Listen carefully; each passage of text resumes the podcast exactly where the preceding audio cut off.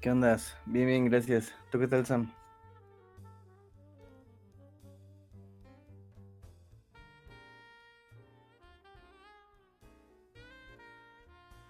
Oye, hoy toca hablar de un, un detective en el kinder. Wow. Hoy toca, hoy, hoy toca hablar de una de las joyitas de del Schwarzenegger y, y es nada más y nada menos que de Predator o Predator o, Predator. Predator, ajá, nada más que en, en los en los occidentes español, españoletes le dicen pre- Predator o Predator o algo así. Oh boy,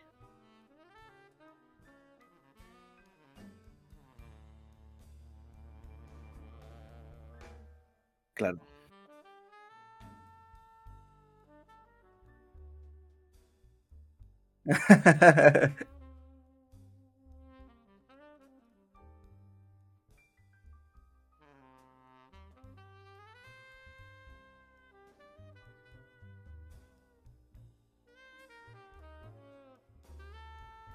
Nos, nos- nos vamos a, a, a zambullir en la película.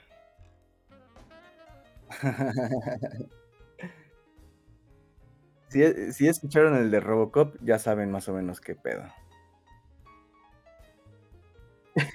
Yo creo que más, no, no tan, quizás no tan así, pero es- espero que salga chido.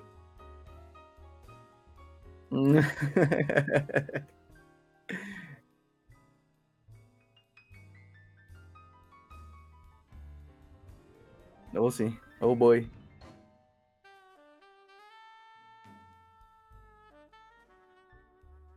Sí, sí, sí, sí. Pero, pero yo creo que de lo bueno poco. Y este. Cotizadites.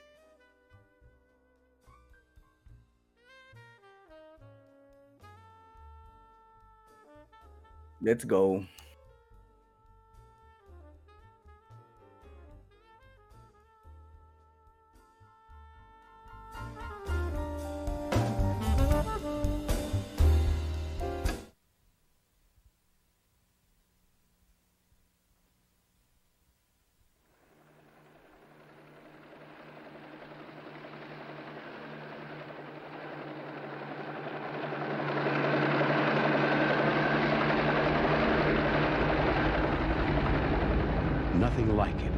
Has ever been on Earth before. We cannot see it, but it sees the heat of our bodies and the heat of our fear. It kills for pleasure. It hunts for sport. But this time, it's picked the wrong man to hunt. He is the ultimate warrior. If he is to destroy it, he must become more than a man,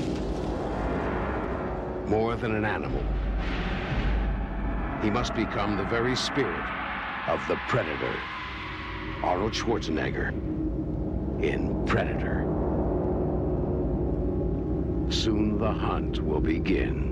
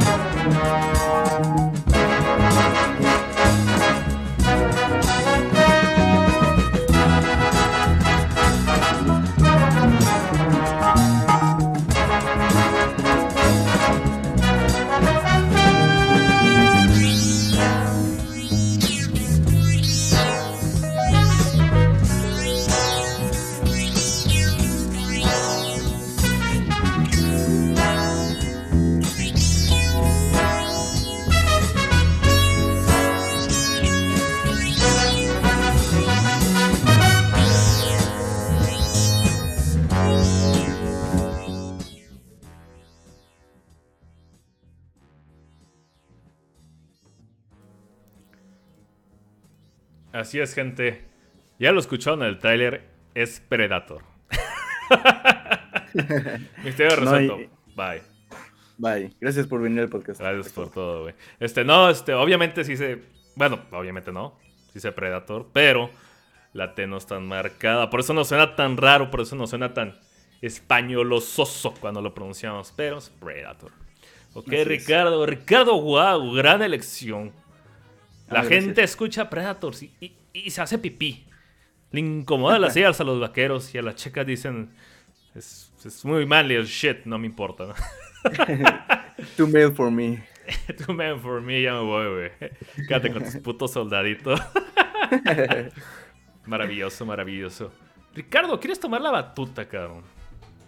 ¿Qué onda con, con, Predator? Con Predator. Bueno, a mí me gustan mucho estas preguntas más, más personales que solemos tomar dentro de los, de los retroproyectores, como el ¿por qué elegiste Predator? o ¿por qué Predator? ¿Por qué no? Este, exacto, yo creo que la respuesta es why not. Este get to the fucking chopper, motherfucker. Eh, Hay que sacarlo del pecho una vez. Sí, sí, sí. Get to the chopper. I don't have time to bleed. ¿Qué más? Este, Mac. Um, Dylan. Dylan. You son of a bitch. Este, y, el, y, el, doblaje de, español, que sí es muy característico. Pero pues nos toca más nuestro año. Este, ya son variaciones, son versiones. Hablemos del producto en sí. ¿Qué, onda, Ricardo? Correcto. Este, bueno, eh, Predator fue una de esas, ha sido una de esas películas que, que marcó generaciones, creo yo, me atrevería a decirlo de esa forma. Eh, y que eran de esas películas súper eh, trastocadas en el canal 7 o el 5 o en donde fuese. Eh, entonces, sí o sí, en algún momento, si eras un morrito de México de los 90 coincidías con los 90 o antes, coincidías con Predator. Este, y con otras muchas películas del, del género, como lo dijimos con Robocop. Y de alguna forma, Ah, Predator contiene dentro, de sí los elementos necesarios para volverse una obra que, que, no sé si me atrevería a decir de culto. ¿Tú qué opinas, Sam? ¿Predator es de culto? No, yo creo que es universal, güey. Yo, creo, yo creo que. Yo creo que hay una, una disyuntiva ahí, ¿no? Como. O, o, una dicotomía ahí, como. Es tan universal que uno ubica quién es el Predator y de qué, más o menos de qué va y que se trata de un pinche alien alienígena que viene de otro lugar, de otro ah. planeta. Pero no así toda la gente se ha metido a verla, ¿sabes? Te, lo eh, pondré más vago. No puede ser algo de nicho, una de las películas más conocidas de Schwarzenegger. Eh, ah, ok, eso sí, eso sí. Eso, eso, es real, o sea, es conocidísimo, tiene franquicia, tiene videojuegos, o sea, es súper mercantil esa madre, ni a putazos ese nicho, güey. sí, sí, sí. Yo estoy de acuerdo. Estoy de acuerdo. Por eso no, no, no me gusta mucho la palabra culto, en especial para, para Predator. Pero, pero sí se ha vuelto como una especie de clásico. Un referente. Eh, un referente, gracias. Sí, es la palabra que buscaba. Dentro de, la, de la ciencia ficción y del, de la, del cine de acción. Acción slash ciencia ficción, ¿no? Perdón por el sonido. No te preocupes. Este, y. De hecho, Patreon para filtros, o a ver. por favor.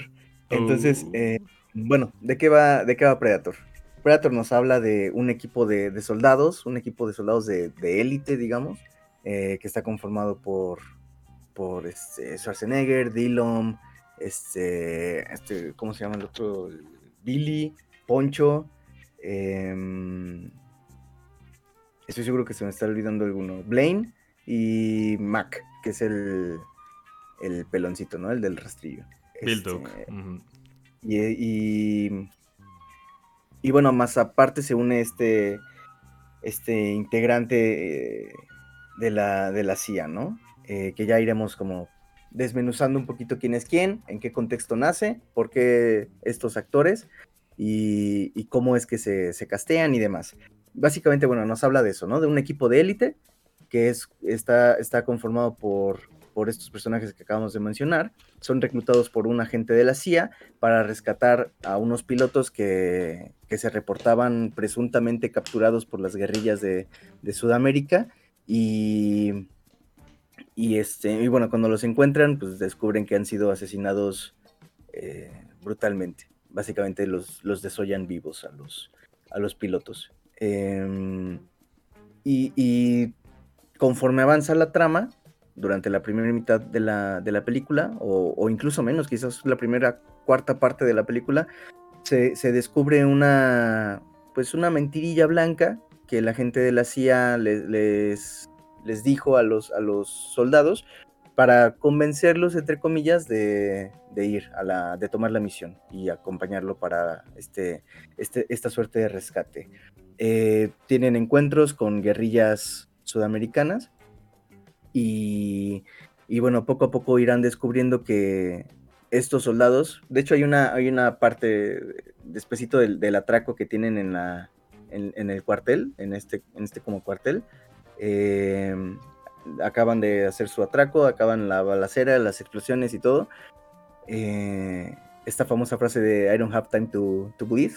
Y, entonces Schwarzenegger le pregunta a su, a su responsable de campo, ¿no? A su, a su responsable de, mapa, digamos. Eh, le dice, bueno, ¿por dónde nos vamos? Que ya, hay que largarnos de aquí, sácanos de este agujero. Y este güey le dice, híjole, solo tenemos esta vía y la neta no está chida. Y Schwarzenegger le dice, ah, bueno, no importa, nos rifamos, el chiste es salir de aquí. Entonces descubrirán poco a poco que, su peor enemigo no es precisamente la, milicia, los guerrilleros, sino otra cosa que habita en la jungla y que no puedes ver. Pero él sí. y bueno, básicamente de eso, de eso habla Predator. Eh, ¿Cómo, ¿Tú cómo coincidiste con Predator, Sam? La primera ocasión que, que topaste con Predator, ¿cómo, ¿cómo fue? ¿La recuerdas? No tengo la más mínima idea. Eh, Predador siempre ha estado ahí. Siempre, siempre, siempre, siempre. Creo. Eso es meta. Mm, no sé. O sea, la verdad es que. No, Perdón. Como, es, que, es que siempre está ahí, en la jungla. Y siempre ha estado ahí, en nuestro inconsciente. Ah, ¿eh? ¿eh? no, haciendo memoria, porque si luego este, iba apenas preparando el podcast, dije, ah, puta madre, tengo que hacer memoria de cuándo hice Depredador. No recuerdo exactamente, creo que primero vi Depredador 2. Pero la, vi tan de morro tantas veces que no me di cuenta. Pero sí me acuerdo una cosa, que ya un poquito más avanzado de edad, supe de Depredador 1 y que tenía a Schwarzenegger. Y yo de, ¿qué? ¿Neta? Schwarzenegger con Depredador. Como que no lo veía, güey. Entonces yo creo que sí. Sí tenía lo de, lo de Depredador 2 muy presente. El Depredador 2 me, pues, me gustaba un chingo de morro. No la he visto últimamente, no sabría qué decir. Que yo le recuerdo, está chido. Está teniendo como que revaloraciones últimamente. Pero está bien. O sea, no todo puede ser Schwarzenegger y John McTiernan. Este... Entonces, eh, no, también hay Bruce Willis y John McTiernan. Eh, también. Eh, me acuerdo mucho de que una vez que estaba así, estaba en la tele, ya ves de que empieza con el con la jungla y demás, y empieza un poquito la música y pasa mi hermano y dice, ¡Ah, depredador! Y se va. Y yo de, ¿what? ¿Cómo supo? y, si, era depredador, justamente por la música de este de Alan Silvestri. Y de otra vez que estábamos ahí en la primaria, todos los amigos nos juntamos en la casa en un cumpleaños y, y salió Depredador y, la dejamos. Dije, ah, sí, a huevo, Depredador, güey. Yo ya buscaba Depredador para ese entonces y la vimos. Esas son como las dos memorias de, de morro que tengo. Que, que te diga de rentarlas y demás, no, porque la pasaban todo el rato en la tele, todo el tiempo. Todo el tiempo. E, e, era uno de los favoritos. Pues, ahora sí que a lo que juzgue nuestro, nuestra memoria de, de niño, ¿no? Que al igual lo pasaban cuatro veces y esas veces nos quedó en el cerebro, ¿no? quién sabe cómo estuvo, pero pues realmente raro, es como, como Alien, güey. O sea, van de la mano. Siempre estuvieron ahí, siempre estuvieron ahí. Y te tocó uno u otro, o te tocó primero Alien 2 inclusive, güey. Ha, habido muchos casos así. De ahí en fuera, Depredador, pues sí, siempre ha estado ahí, siempre me ha gustado, güey. Este, película de putacera, ¿por qué no, güey? Recuerdo que fui a ver al cine Alien contra Depredador y salí emputado, güey. Samuel de 11 años, dije, esto, esto es cagada, güey. ¿Sabes por qué, güey? Voy a aprovechar, güey. Porque yo era muy fan de la maquinita de Capcom, güey. Del juego de, arcade. Y ya ves que en la presentación que tiene ese, ese, ese- esa máquina, pues es una mona y un mono así súper mamadísimo, así biomecanoide, así cabroncísimo, y, y salían con, a- con depredadores y un chingo de aliens y la verga, no mames, en la ciudad de Épico, paps. Y, te- y la pendejada que salió de, ¿qué es esta mamada, güey? ¿Qué es esta cosa bajada de huevos, güey? Sí. Ya de. Sí, sí. mm, o sea, esperaba algo tremendamente épico, pendejo, güey. Así, el infierno, la tierra. Y me salen con una expedición tonta, PG-13, así de. No, güey. No, no. no, no. Sí, caray. Sí, esa fue una de las cosas. Y pues. Pues ya, güey. Realmente, o sea, puedo seguirme lo demás de toda la franquicia, que no importa. Es así como básicamente. El, bag- el- la, la memoria inmediata que tengo sobre Predator. Ok. Estuvo ahí siempre y siempre lo disfruté, güey. Y es una razón de que está en la tele y déjalo en la tele, güey. Sí, aunque sea de fondo, pero se queda. Claro. Este. fí- Fíjate que a mí eso me pasaba, me pasó, pero con Terminator. Primero vi Terminator 2. Ah, sí, eso es otro ejemplo, güey. Es, una- es- Sí. es- es que la Santísima Trinidad del Canal 5. Sí. Para la gente que no escuche, eh, que nos escuche fuera de México, Canal 5 es de las televisoras este, públicas de tela abierta más grandes que existen. O, o- o mejor dicho, la más grande. Y en ese tiempo, el cabrón que ponían puras películas así chingoncísimas todo el tiempo. Oh, y sí. la ponían en cadena. Entonces, todo, todo eh, nuestra generación de mexicanos que tuvo acceso a esa televisión creció con esas películas de 80 y 90. Como esa curaduría exacta, no mames, quedó ex- excelente. Y por eso cuando uno menciona estas franquicias en México, lo dicen con una sonrisota, porque se nos fue entregando una y una y otra vez, güey. Sí, claro. Un, un abrazo enorme a quien decidió qué películas poner en esa. época. Sí, falta, hace falta ver ese héroe anónimo, güey. Sí, ¿eh? Sí, sí, cabrón. Es la neta, La- güey. La neta, sí, un Por Dios, ese güey trajo. Evil Dead 2, cabrón. Sí. Yo vi Evil Dead 2 el- un viernes en el canal 5. güey. Tiene la voz de Mario Castañeda para acabarle a chingar y es real. Oh, boy. Sí, güey. Sí, fíjate que yo, yo igual no, este, no tengo un recuerdo fijo específico de, de, de, de mí mismo sentado viendo Predator, pero sí, sí recuerdo haberlo visto en repetidas ocasiones en, en el Canal 5, ¿no? Este, bueno, en la, en la televisión abierta. Y, y, y- y tan así que es de esos, de esos doblajes que, que quedan ahí marcados, ¿no? El tono de voz de, de Schwarzenegger. Ya ves que tenían como, su- bueno, tienen, bueno, no sé si tienen todavía, pero sus, sus actores de doblaje ya como eh, apartados, ¿no? Estos actores de, sobre todo particularmente con los de acción, Bruce Willis, eh, Schwarzenegger, eh, Stallone y demás. Este, Ujú. Stallone entonces, sí, Schwarzenegger luego se lo cambiaban a la voz, güey. Sí, de repente cambiaba, pero no era tan, o sea, no, no es en la mayoría de las películas. Y casi siempre tratan de imitar el mismo timbre, ¿no? Sí, claro. Vato mamado austriaco, güey. Sí, claro. y, y de alguna forma, como bien dices, estas películas lograron impregnarse en, en la cultura de la gente, que es un poco lo que te decía al principio. Todo mundo ubica Predator, aunque quizás no todo mundo haya visto Predator. Lo mismo con el monstruo Frankenstein, con Drácula, y yo creo que pocas veces se apunta o se, o se llega a ese, a ese nivel a eh, en el sentido cultural, ¿no? Del, del inconsciente colectivo, si lo quieren Ujú. decir así, o como quieran denominarle. Entonces, por eso creo que es, es importante eh, de repente traer a, a la, a la luz estas, estas joyitas, darles más respiro de lo que de lo que pues, ya tienen, porque tampoco es como que lo necesite Predator, ¿no? En particular. Este. Y, y bueno, ¿qué, qué, qué pues con, con Predator? Estamos diciendo que es una película de 1987, dirigida por un dude que a lo mejor no, no, no, no suena tanto como otros directores, que es eh, John McTiernan. Posiblemente Alan Silvestri sí, sí sea uno de los nombres más, más sonados en ese, en ese aspecto. Eh, y detrás de eso, bueno, también están los hermanos Thomas como, como coescritores y, y Donald este, McAlpin como, como dirección de fotografía, ¿no? Eh, se, se vio en- envuelto en un, a nivel técnico, en un sinfín de, de, de vicisitudes, de, problemas dentro de su, de su rodaje, eh, con muchas limitantes, Y, eso, bueno, lo, metía en, en, camisas en camisa de once varas, ¿no? A John McTiernan. Sin embargo, aún así, aún con todo y eso, lograron diversas este, nominaciones, reconocimientos y demás. Entre esos están, eh, está el de 1987 por parte de los Oscars, eh, nominada como mejor, este, mejor película con efectos visuales, mejores efectos visuales. También está los Saturn Awards, como nominada como mejor película sci-fi y mejor actor por parte de, de Schwarzenegger.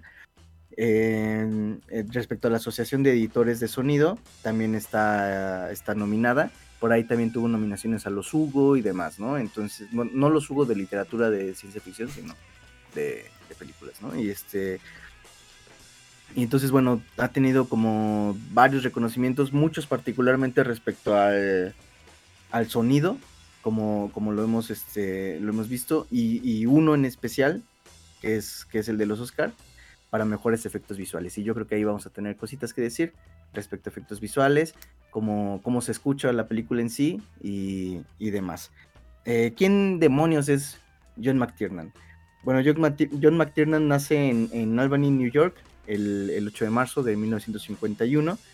Y, y este este individuo se inicia en la actuación a temprana edad, más o menos como a los, a los 6, 8 años, 8 años creo, eh, porque su padre se dedicaba a, la ópera, era cantante de ópera.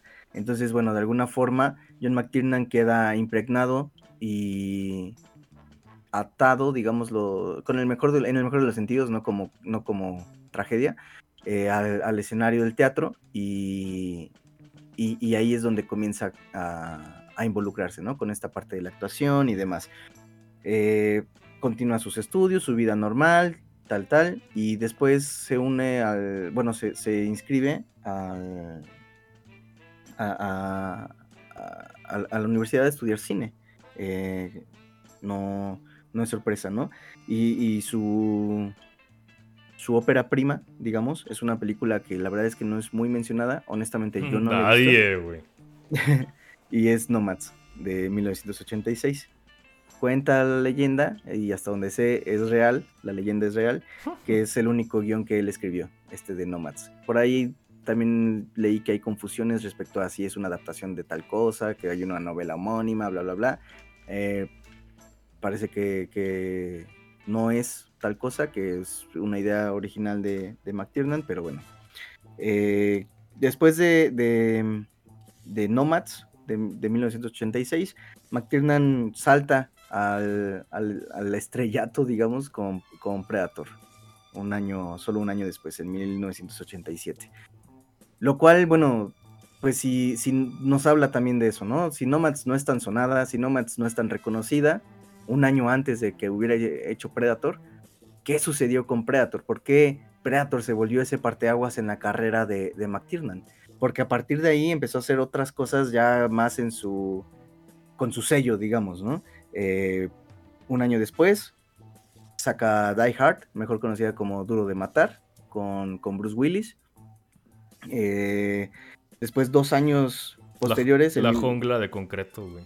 La, no, la, jungla de cristal. De cristal, ah, sí, sí, de cristal en 1990 saca The Hunt for Red October, la, la cacería de Octubre Rojo. Esa no la he visto, eh. Eh, yo, yo tengo vagos recuerdos de esa película y, no son malos. Los vagos recuerdos que tengo sí, son. Sí, o sea, no, se menciona como ningún tropiezo. Sí, no. Nada. El Bass tiene. Se menciona mucho bien, güey, como un hito, güey. Ajá, Sean Connery, güey. Oh, sí. Oh, boy. ¿Qué onda, bicho? Gracias por, por darte una vueltita. Uh. Este, después en el 93 saca otra vez, otra vez trabajando mancuerna con Schwarzenegger. Este, ese bicho, sigo en la chamba conjunta en Zoom. Ojito, bien bicho, bien ahí. Diles que se metan mejor a escuchar el podcast, que se dejen de, de mamadas. Este... ok. Eh, saca Last Action Hero, el, el, último héroe de acción, esta película locochona del de Schwarzenegger, que es un este, personaje de acción que se sale de la pantalla del cine y tal, ¿no? Con un ticketcito mágico. Meta, meta, em, meta para niños, güey. Oh, sí. Y en el 95 saca Die Hard with a, Vengeance, No, él, McTiernan no dirige la, la segunda de, de, Duro de Matar. No. Eh, y, y, se nota, de, en esa trilogía en especial, se nota. Quizás estaría bien un día, creo yo. No sé qué opinas, Sam. Hacerle La un, Shaga. un, un especial a, a, a, la. Yo diría que solo la trilogía. No creo que sea necesario abarcar todas las películas, pero la trilogía. Pues, ¿Qué chingada va a dar un peso por la 4 y la 5, güey? No mames, güey. Saludos a Bruce este- Willis, que lo va a olvidar después de dos segundos. Oh, qué ladre. Ese fue un chiste actualizado, gente. Oh, sí. y, y bueno, pues eso. Eh, ¿Qué opinas, Sam, sobre, sobre Predator, sobre el trabajo de McTiernan? Después iremos este, sacando más, más bullshit técnica. Eh, igual y podríamos ahí este, irla, irla metiendo conforme vayan saliendo cositas. Pero, pero bueno, ¿qué opinas, Sam, este, sobre, sobre Predator, sobre este trabajo de, de McTiernan, esta falsa primera ópera? Esta falsa Ópera primera prima. ópera, Ópera prima, perdón. ópera prima por ópera, bla, bla, bla, bla, bla. Lo- lo- Este, qué raro, yo creí que primero había sido Duro de Matar, Die Hard, pero no. Lo que se me hace este curioso es que este fue un año antes de Duro de Matar y el güey lo tenía el clavo y no se le atribuye tanto. Quisiera saber, ahí tengo la duda abierta porque viendo la película hablamos sobre ah, el depredador, qué buen diseño, qué buenas armas, que el lore, este, qué chingón está, güey. Pero ¿qué tanto crédito se le da a John McTiernan como del creador o el responsable de elegir todas esas decisiones de depredador, güey? Porque John McTiernan se reconoce como el hombre de películas de acción, güey. Claro. Pero es responsable de uno de los hitos de los monstruos de ciencia ficción, güey. Y no se le Eh. conoce como hombre de ciencia ficción a este güey. Sí, es cierto. Es cierto eso. O sea, toda la vida, John McTiernan esto, acción, acción, acción. Claro, güey, o sea, no mames, duro matar, cabrón, no mames, güey. Sí, sí. Sí, o Luego sea, la 3, que, que es, está más. es divertida, güey, es divertida. Sí. Este, la... Ah, perdón, me sonó la alarma. Pero sí me está que no, no creo, se le atribuye la parte de acción mucho, pero la parte de, de- del monstruo de decisiones no he leído notas de producción que digan algo al respecto. O sea, sale más de, ¿sabes qué? Se fue la verga este Jean-Claude Van Damme, vino Stan Winston, luego apo- ya apoyó James Cameron, bla, bla, bla. Los Ajá. clásicas notas toda la puta vida. Claro. Pero ¿qué hay con John McTiernan? Porque John McTiernan dio luz, ¿verdad? Todo eso. Ese es el tema, güey. Obviamente, no de hacer de lado de menos a los creativos, pero está interesante. Ahí en fuera, pues, está cabrón, ¿no? En la película de Predador, Sí. pues, es, es un must, güey. O sea, es, es pan de centro de mesa sagrado y ahí debe estar, güey. Y lo debes apreciar. Ahí lo debes amar, güey. En los 80s es Arnold en, en su prime, güey. Es consciente de lo que es. Es muy inteligente para lo que es también. Así es. Y, y es muy bien rodada, muy bien filmada, güey.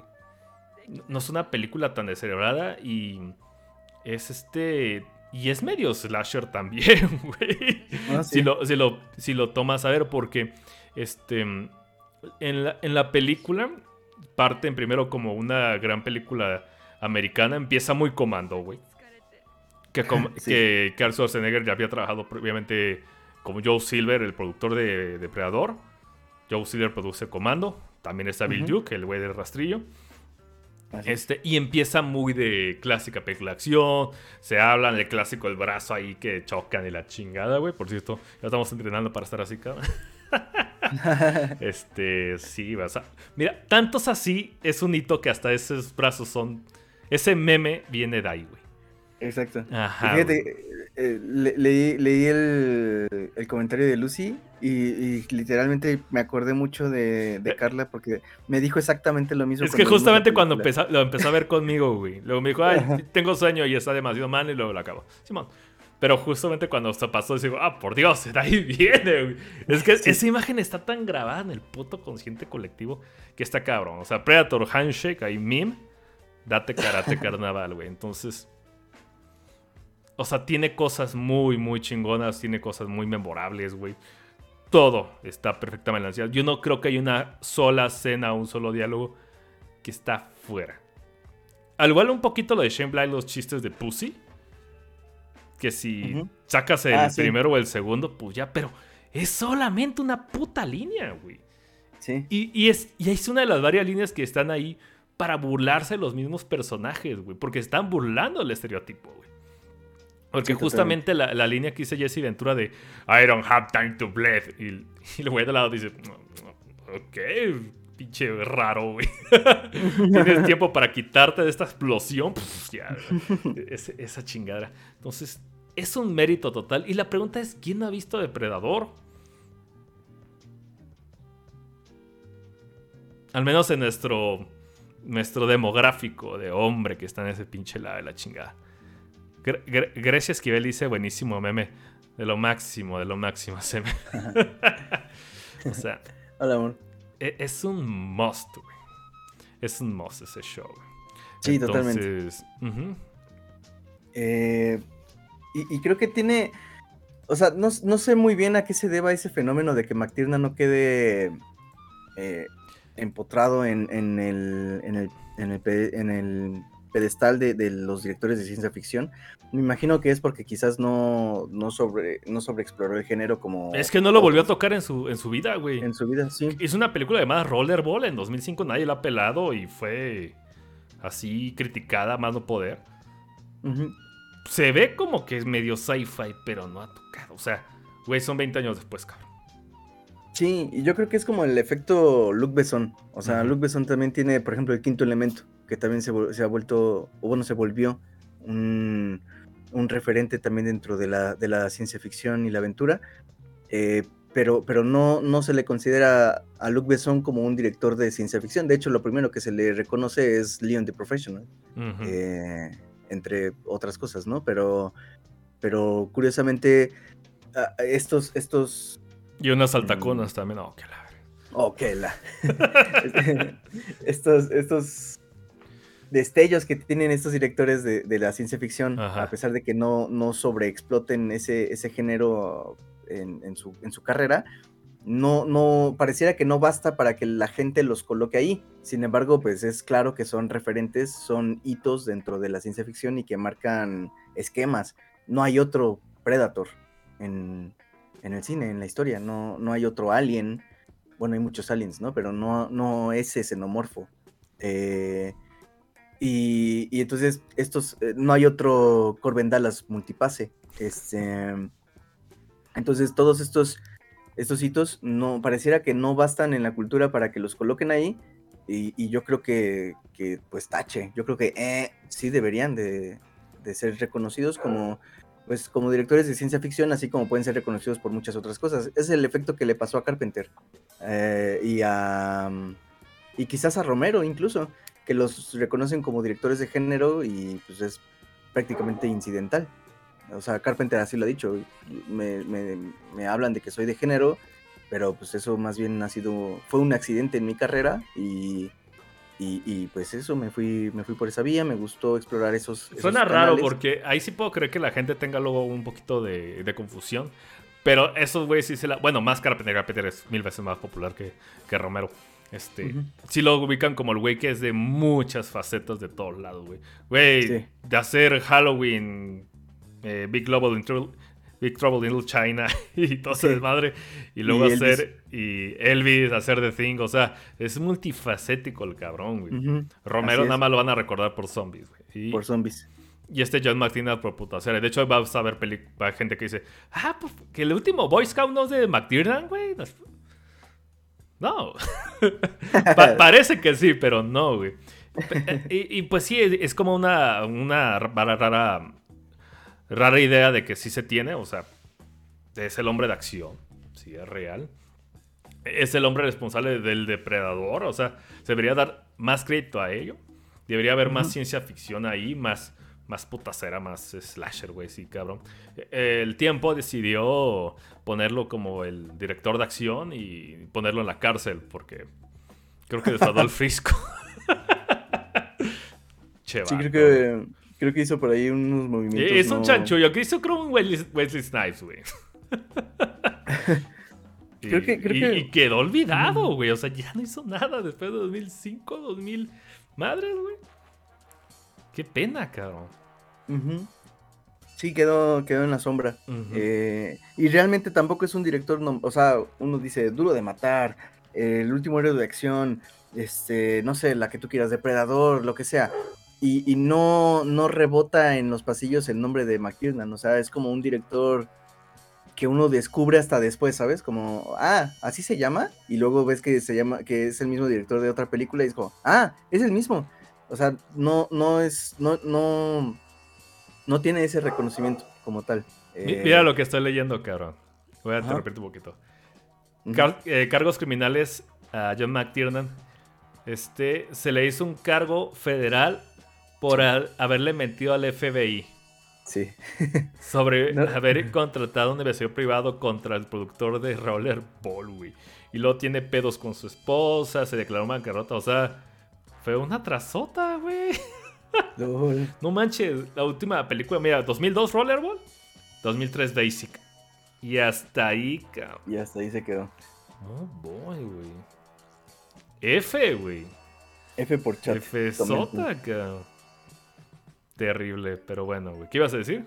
Oremos. Eh, no, pues eso, este. No, no es, no es un director particularmente reconocido en ese, en ese sentido. Y yo creo que, que pues es eh, Tache, eh, creo que tiene demasiado pulso. Eh, eh, hemos hablado aquí constantemente de, eso que llamamos pulso cinematográfico, visión, si lo quieren ver así. Em, para al momento de, dirigir una película, yo creo que, que, Predator, entre muchas otras, Die Hard también tiene cosas ahí que, habría que rescatar en algún momento.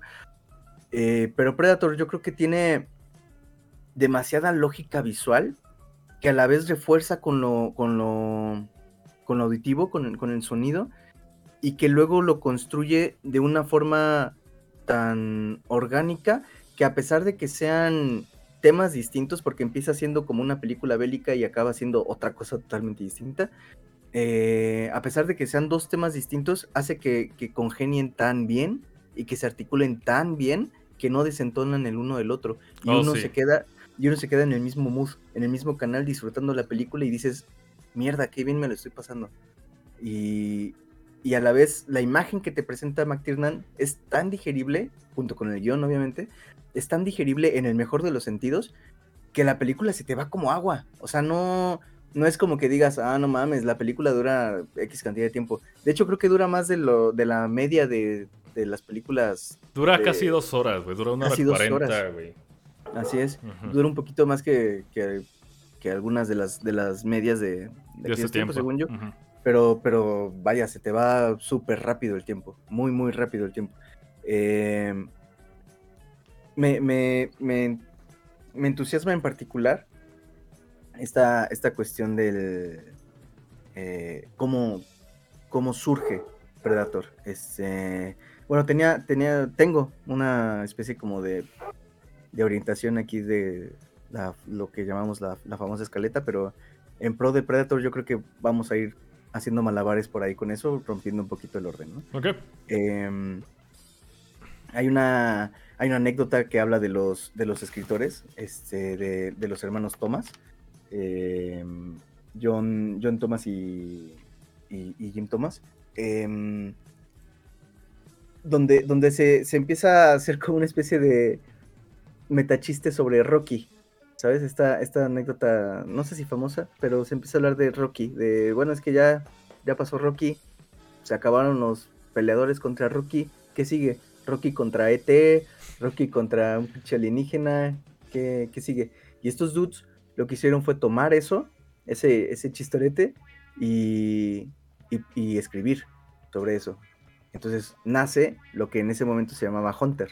Eh, cazador. Este. Hubo temas por ahí con, con, las cuestiones del nombre, porque creo que había una serie de, esa época que, se llamaba igual, entonces para evitar como confusiones, qué pedo con el nombre y demás, ya sabes, problemas burocráticos, este, pues decidieron llamarle Predator. Eh, y yo creo que desde ahí desde el Predator, no sé si incidentalmente, no sé, no sé muy bien por qué decidieron por ese nombre, pero yo creo que desde ahí fue un una gran anotación, porque la, noción del depredador implica dentro de sí una idea de acecho, lo que llamaríamos un ritual de acecho, o un proceso de acecho. Y es lo que todo el tiempo está haciendo depredador en la, en la jungla. Todo el tiempo está acechando a sus víctimas. ¿Por qué? Porque tiene la capacidad de hacerse invisible eh, con, un, con, sus, con su tecnología por ahí un, un paréntesis.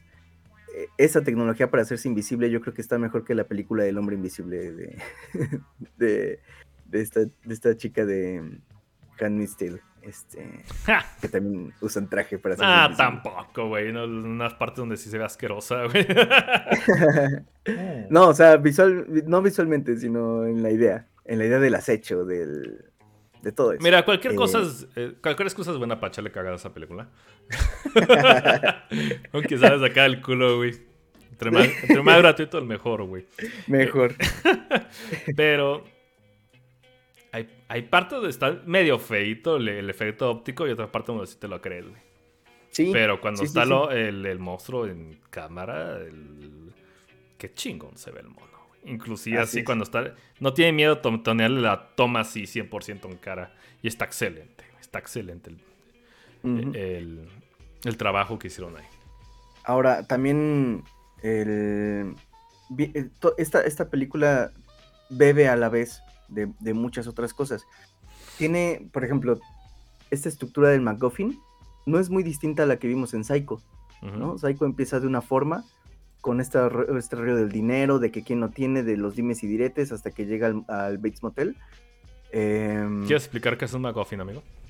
Ah, sí, claro. Un MacGuffin es básicamente la, eh, la mano que te, que te muestra algo mientras la otra te está robando la cartera, ¿no? Eh, un MacGuffin es, es una, una puesta en escena, una representación de algo en, en las películas en particular. Eh, mientras por otro lado se, trata de construir otra cosa que tú no, tú como espectador no alcanzas a ver.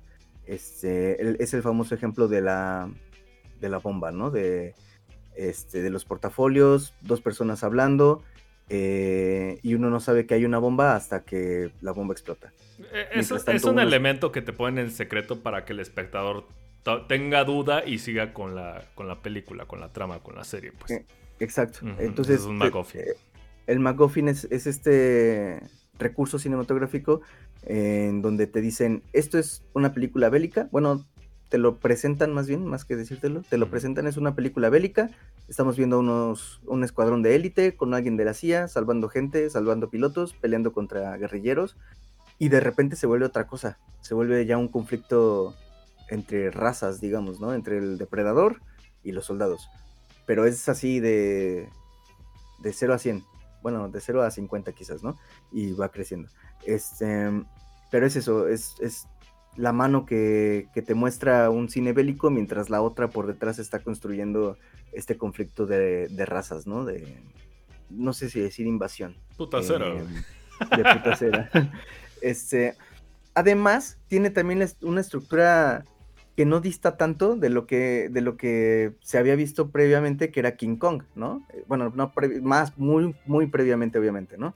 Eh, pero que era King Kong, ¿no? Estos, estos sujetos adentrándose a la jungla eh, y, conforme se van adentrando más a la jungla, van descubriendo que dentro de ella existe un, rey, digamos, ¿no? Un, dominante que está por encima de, todas las, criaturas que, que coexisten ahí y bueno, hay un, hay un conflicto. Hay un conflicto entre lo. entre lo. ¿Cómo decirlo? Lo, urbano versus la naturaleza. Eh, estos exploradores que llegan a la isla Calavera y se encuentran con, este simio gigante, con el rey de los de, la isla, este, y, entonces hay un conflicto entre lo urbano, la civilización, digamos, y, y esa criatura. Y aquí ese conflicto está presente y, solo queda articulado mediante la naturaleza.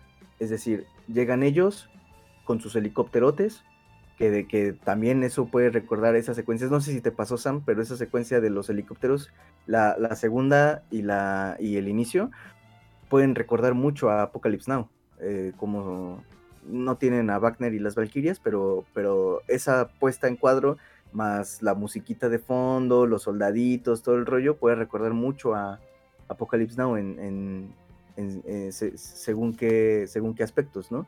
Y, y entonces llegan, se te presenta todo así, con sus armas gigantes, con sus helicópteros, con sus estrategias, con su todo, eh, arrasan con, con los guerrilleros y conforme van avanzando en la jungla, se van dando cuenta de que ese camino de la tecnología no les sirve para nada, porque ni siquiera entienden qué está ocurriendo.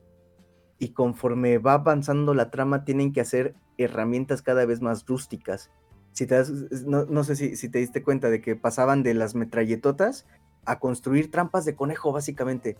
O los estos troncos que salen como péndulos disparados.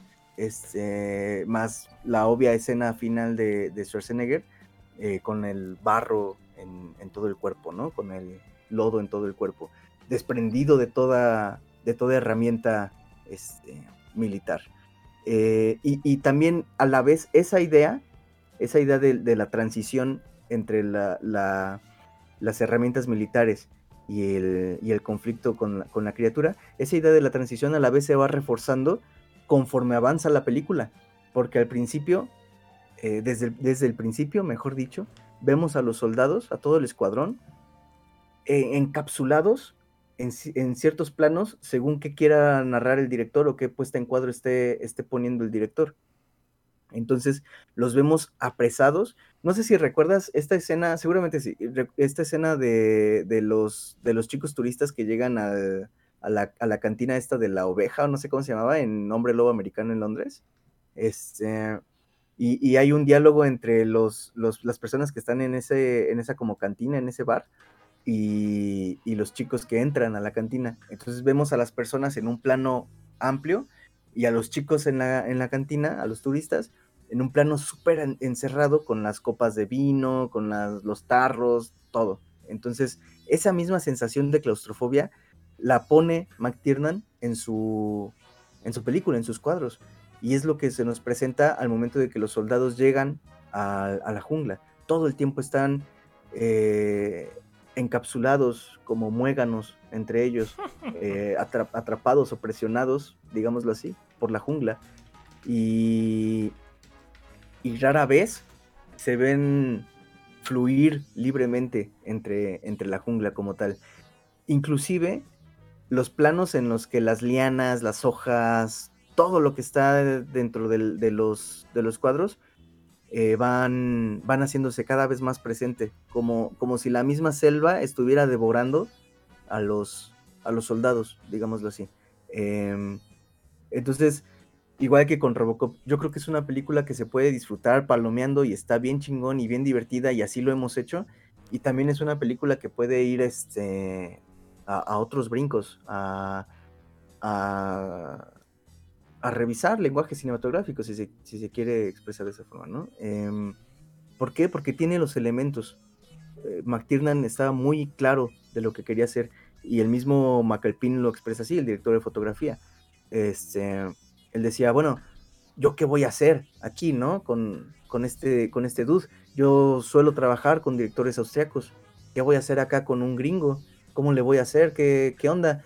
Y él lo expresa así como, como a mí me, eh, la idea es más o menos así, dice, decía McAlpin, a mí me, me, gusta trabajar con directores nuevos, como el caso de McTiernan, porque, porque me gusta enseñarles, decía él, y su, su chiste, entre comillas, o su frase, eh, disculpen ustedes la, la expresión, pero era como, he desvirgado más directores que mujeres en mi vida, porque les, les se acercan, sí, así lo externa él. Este, se acercan a mí sin, sin, sin, una gnosis, sin un conocimiento, y yo los oriento por otro camino, ¿no? Em, y entonces McAlpin dice, cuando me enteré del proyecto que tenía McTiernan y, y me muestra lo que quería lograr en cuadro, en, en, toda la película, en todo en general, yo dije, qué chingón que este güey tenga las ideas tan claras y que sepa muy bien hacia dónde quiere dirigirse. Y entonces lo único que tuve que hacer, dice él, es este, traspolar eso que quería el director hacia la cámara, hacia la lente. Bien sabemos que el director, el, encargado de fotografía hace eso. hace una especie de estudio de, de personaje, digamos, del director, para saber qué sí, qué no y qué quiere y qué no quiere el director en su, en su película. Y sobre eso ellos tienen que hacer interpretación, interpretación, interpretación y pasarlo a la imagen. Entonces, creo yo que la película en sí, detrás de ella, está con un chingo de elementos que, que la pueden dotar de, de, de, volverse no solo un clásico de, de putacera, divertido y todo, sino algo, algo más, algo, algo que merezca reconocimiento como tal. Que como hemos dicho, pues ha estado diluido un poco en la, en la, en la cultura, ¿no? Es eh, de alguna u otra forma, ya sea con el nombre del director. O sea, ¿te refieres que se reconozca como tipo Robocop? Eh, yo creo no, que es más, más simple, que nada más van a lo que hacen y lo hacen bien. Yo, yo creo que, que no como Robocop. Este, yo creo que Robocop tiene muchos más elementos. Estoy sí, porque, porque esta película no tiene subtexto pa' pura madre, güey. Schwarzenegger es... contra un monstruo, güey. Sí, sí, sí. Sí, estoy, estoy de acuerdo. Eh, pero aún así, o sea, lo que trato de decir es, no, no en el subtexto, sino en la, en la construcción de la misma. Ah, la, la... chura sí es para analizar, güey. Sí, es digno sí. de estudio, güey. Sí, totalmente. Uh -huh. a, a, eso, a eso voy. O sea, la película es muy divertida y muy Quiten el Ciudadano Kane y pongan depredador a los niños, güey. Para que, para que aprendan, cabrón. este... Y, y, y, claro que llevarla a ese nivel de, de análisis, de, uh -huh. de revisión de, de, lo técnico, de, lo, de la construcción, de todo, uh -huh. no, no implicaría que uno, ahora sí que, que como dice la expresión, sobreanalice uh -huh. Predator, porque estoy de acuerdo, Predator es, es Schwarzenegger versus, versus un... No, y la genialidad de esta película es ¿no? la simpleza, güey.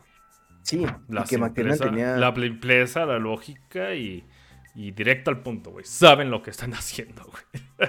Así es, así es. Claro, güey. Y, y, dentro de su simpleza, el director, este McTiernan, tenía muy claro qué hacer, oh, y sí. qué no hacer, y hacia dónde dirigirlo, y, y, cómo contenerlos también. Porque eh, también se siente contenida la película, se siente que sabe cómo dirigirlos, que sabe hacia dónde quiere llegar, hacia qué punto quiere llegar. Y, y yo creo que es lo que, lo que hace que Predator tenga ese, ese apartado técnico tan minucioso uh -huh. como lo que es la fotografía, esto de la, de la selva que va devorando al, al soldado, el, el encuentro del, del, humano con el alienígena y su transición a partir de la naturaleza. O sea, todo eso está, está ahí, pero no, no necesariamente para ser sobreanalizado o para tener una interpretación como la que, la que se hizo con Robocop. Por ejemplo, yo creo que Robocop sí se presta mucho más a ese tipo de trabajos, de, de interpretación que, que, Predator. Sin embargo, eso no le resta mérito técnico a, a Depredador. No. Eh, ni, a, ni, a, Robocop, obviamente, ¿no? Pero. Pero bueno, este. Eso, ¿no? Y.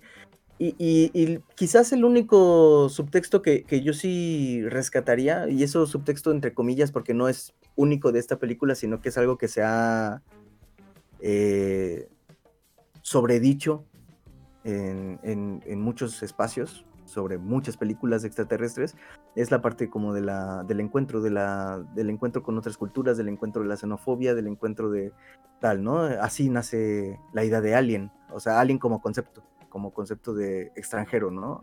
Este, de, de aquello que, que es tan diferente que necesariamente implica un conflicto. Y, y, en Predator pues también está eso. No es exclusivo de Predator, eh, pero, pero bueno, también está ahí y quizás sería uno de esos, de esos contados subtextos que, que, que, retomaría, ¿no? De la película y de ahí en fuera la verdad es que no me, no me gustaría tampoco este, forzar lo que, lo que nos presenta McTiernan a, a, algo más. Sería como decir que Duro de Matar es una lucha del capitalismo y el neoliberalismo navideño, este, la alienación, de... no. Sí, no es como tomarle... Mira, la verdad es que discrepo totalmente que tenga un subtexto porque la película sabe lo que es y es uh -huh. lo que es y hasta ahorita pues no es el caso. O sea, le, le sacaría más conflicto político a Rocky 4, güey. Entonces, ah, sí. porque cualquier cosa se le puede dar esa clase de subtexto, sobre todo cuando son dos clases peleándose. De hecho, los bocetos era un soldado mamado contra un monstruo, güey. Es, es, concepto de niños golpeando juguetes, güey. Esta uh -huh. película, la neta, güey. Uh -huh. Pero llevado muy bien, güey. Oh, sí. Uh Oh, sí. Y tiene también. Yo creo que en ese aspecto también es como muy carpenteriana. Eh, Depredador. Porque de alguna forma toman la idea del, del, mito del acecho. Toman a, Grendel de Beowulf, Goliath, eh, en fin, eh, los minotauros de Odiseo, bueno, de Ulises.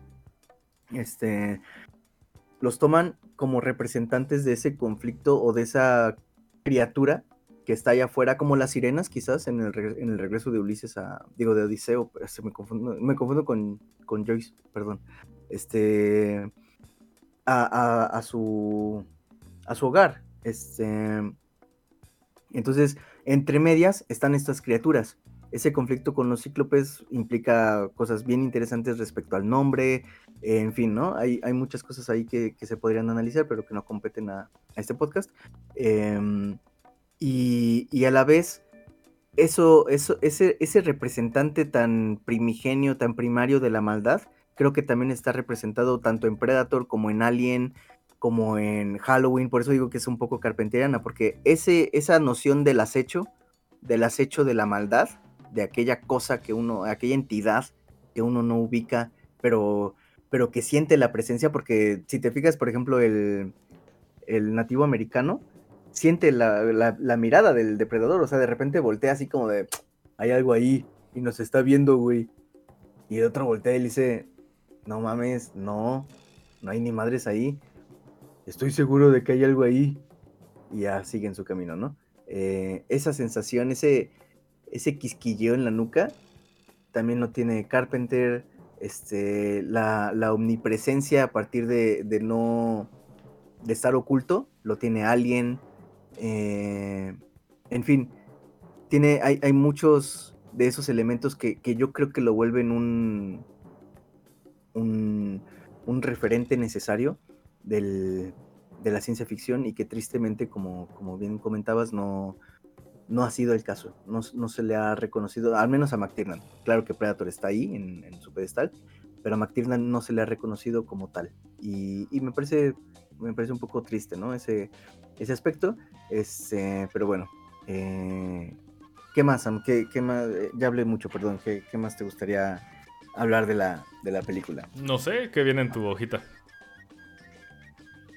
Este, bueno, si no, si no si no tienes nada, o sea, respecto a la reseña, no sé si tengas más cosas que agregar, pero igual podríamos ir haciendo la reseña conforme a, conforme vayan saliendo. Ah, era la reseña. sí, Yo creo que era el, intro, güey. Ah, la verga, güey. no, no, no. Este. Es que por eso decía como que iban saliendo cositas que, que yo creo que eran, al menos yo sentía la necesidad de ir sacando este, depredador conforme salieran estos datos, ¿no? Como lo de eh, este, McTiernan y demás. Por eso me adelanté y rompí un poco esa, esa línea, sorry. No, ok, es que, híjole, no sé, no sé cómo decirte ahorita. Es que como que me quedé pensando a la, a la, al tema de ideas de cómo, no sé por qué la gente se presta a darle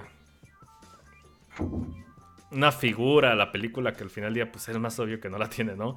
Pero bueno, no es como, ay, Alien representa la violación. Sí. Ah, sí.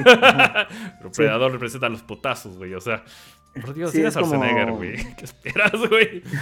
como, como estas lecturas también de. Es que Frankenstein eh, representa el miedo de Mary Shelley a ser madre. Y es como, bueno, son interpretaciones ya muy interesadas y muy a posteriori a, las obras mismas. Eh, güey. Entonces, bueno, en ese caso, ¿qué más puedo decir de Depredador, güey? Puta, es que. ¿Qué no decir, güey? Es más, si quieres, ve saltando y vamos a diciéndolo porque realmente. O sea, lo genial de esa película radica, repito, radica en la simpleza, güey. Radica en el cast, radica en la dinámica clásica de. Es un clásico ochentero de. Del comando que es camaradería, clásico que. El clásico clichesote que se están echando carrilla en lo que viajan en su pinche helicóptero, güey. Hay. Es raro, pero hay pocos one-liners, güey. para una película que termina tremendamente primitiva y brutal, güey. O sea, hay explosiones, hay clásicos de esos, esos balazos que ya no se hacen, por Dios, güey.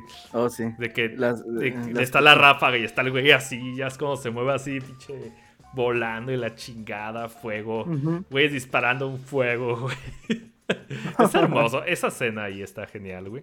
Porque sí, este, nos, nos abren muy cliché con el tema de que, ah, pues llegan este, los helicópteros, comando, la chica. Y digo, a mí se me ha cerrado porque lo dije. A mí en su puta vida hubiera pensado en Apocalypse Now, güey. Con una película de Depredador, con Schwarzenegger llegando, yo recuerdo más Comando. Me recuerda más a Schwarzenegger dándole a- de comer un venado en la mano con su hija, güey. Y, más, es, es justamente, güey, o sea, me estoy yendo mucho a la verga con eso, güey. Entonces, sigue eso, se va construyendo y te dan dando pequeños flashazos de que hay algo espantándolos para que no exista ese como que cambio brusco de, de, de géneros de película. Porque hay gente que le mama cambios brus- bruscos que son irracionales, son, son pendejadas, güey. Como de, del, de From Dusk Until Dawn, ¿cómo se llama en español, güey? Del crepúsculo al amanecer. Ándale, esa que, que a mí también, a mí no me parece, no me con- termina de con, comer ese cambio tan, tan brusco de géneros. Y aquí lo tienen que hacer por el mismo beneficio, pero no solamente como el hecho de, ah, recuerda que esta película es sobre un coso raro que los ataca. Porque también los está midiendo, güey. También los está dando dosis y demás. Entonces se me hace un poquito más listo que decir, pues, un McGuffin.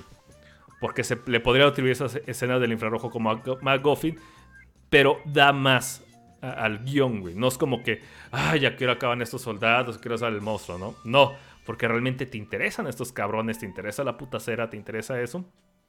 Y está. Y está muy bien, güey. O sea, clásica película de soldados de misión, entra, recoge, matas y te vas, ¿no? Clásico. güey. que está muy chido. Y lo que está curioso esta película también, a diferencia de otras cosas que, pues, el, el, el Dodge, el, el Schwarzenegger, tiene una convicción de acero, güey. Porque inicia con un. Dice, muestran su ética desde un principio. Chécate, también es una película putacera, pero está escrita inteligentemente, bien, bien necesaria. Porque Claro. empieza con un. Este. eh, cuando le muestran la misión, dice: No, ¿sabes qué? Nosotros somos un equipo de rescatistas, no somos asesinos, güey. Y se queda con. e- y es- Y ese, todo ese pensamiento se lo lleva este Schwarzenegger toda la película, güey. Toda la película. Y también. Y hasta, y perdón que te interrumpa nada más rapidísimo, y hasta se lo contagia al, al, al otro vato. Al Carl Weathers, ¿cómo se llama ese güey? ajá.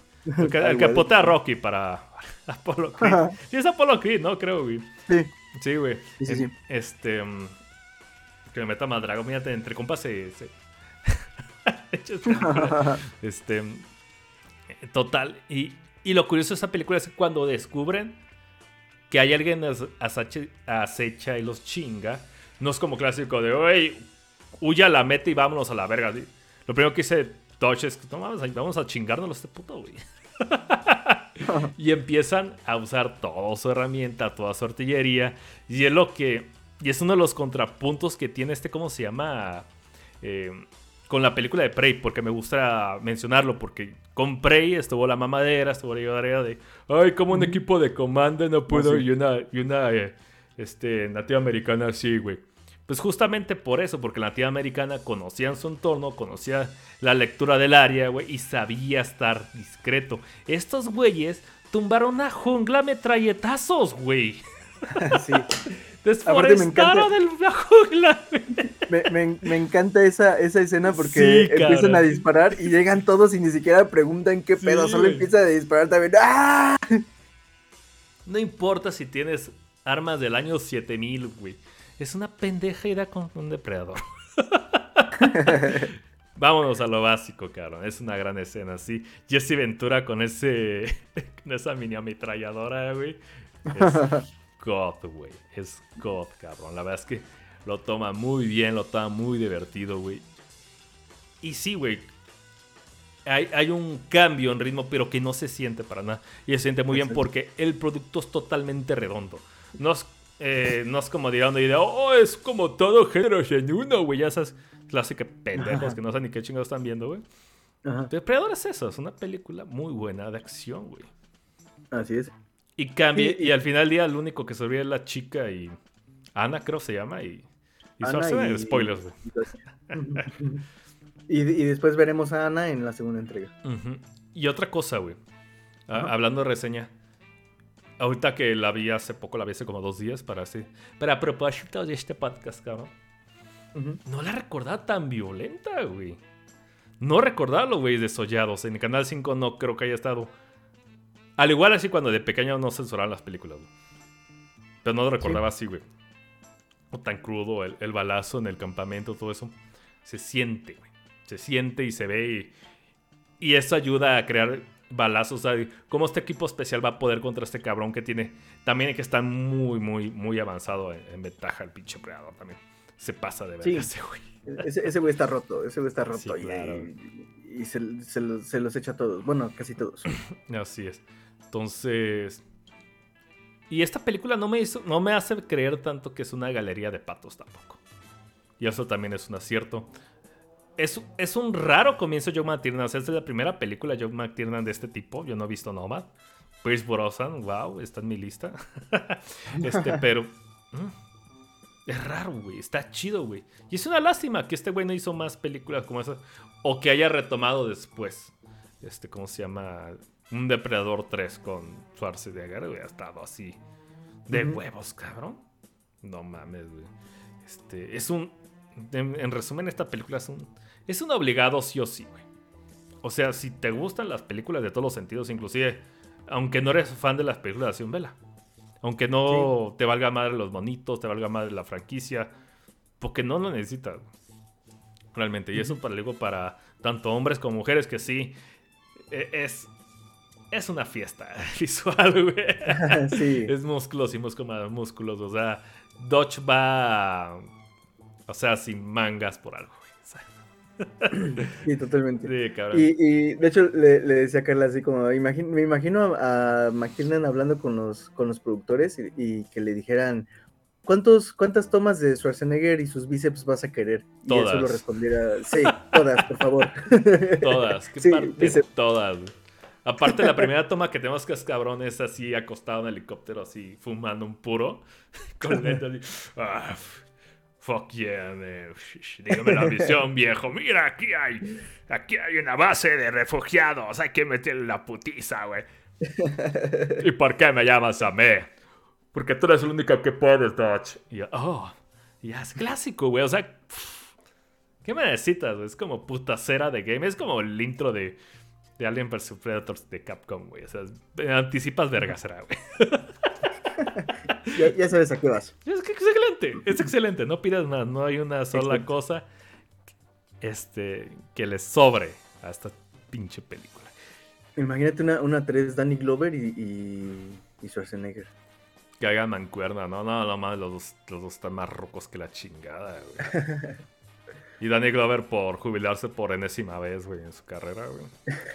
Oh, Después de Arma boy, Mortal güey. 20. güey. Sí, güey. Oh, boy, güey. Oh boy. Mi bisnieta tendrá su. ¿Cómo se llama? Su boda, su prom, güey, lo que sea. Son, son cosas eh, de su tiempo. Está muy genial. Depredador. Obligado. Sí. Sí, eso es más, sí, eso es más, sí, eso es más. Véalo antes que sea, ok. Y, y, y sabes también que siento que se nota muy, muy chido el cambio de personajes. Ah, espera, antes de eso te iba a comentar que, que estoy, estoy de acuerdo con lo que dices. De, no, no se trata de que te unan dos géneros. O sea, no es como, oh, sí, el cine bélico, pero a la vez es cine de ciencia ficción, pero a la vez es- no, no, no es como un tutti frutti de, de cosas. McTiernan tiene muy claro hacia dónde quiere ir y lo que hace es más bien articular en, en momentos dos, este, dos situaciones, dos escenarios, digamos, diferentes. Y, y es, y eso es lo que, lo, que, lo, lo que logra hacer muy bien, muy, muy orgánico. Siendo que No, no, es. Y, y también puede ser cosa del productor, güey. O sea, es Joe Silver diciendo, güey, te conseguí a Schwarzenegger. Haz que haga cosas de Schwarzenegger, güey. bueno, Sí, sí, sí. De hecho, por ahí dicen que, que Schwarzenegger prácticamente fue el que fichó a este. ¿Cómo se llama? Jesse Ventura. Este.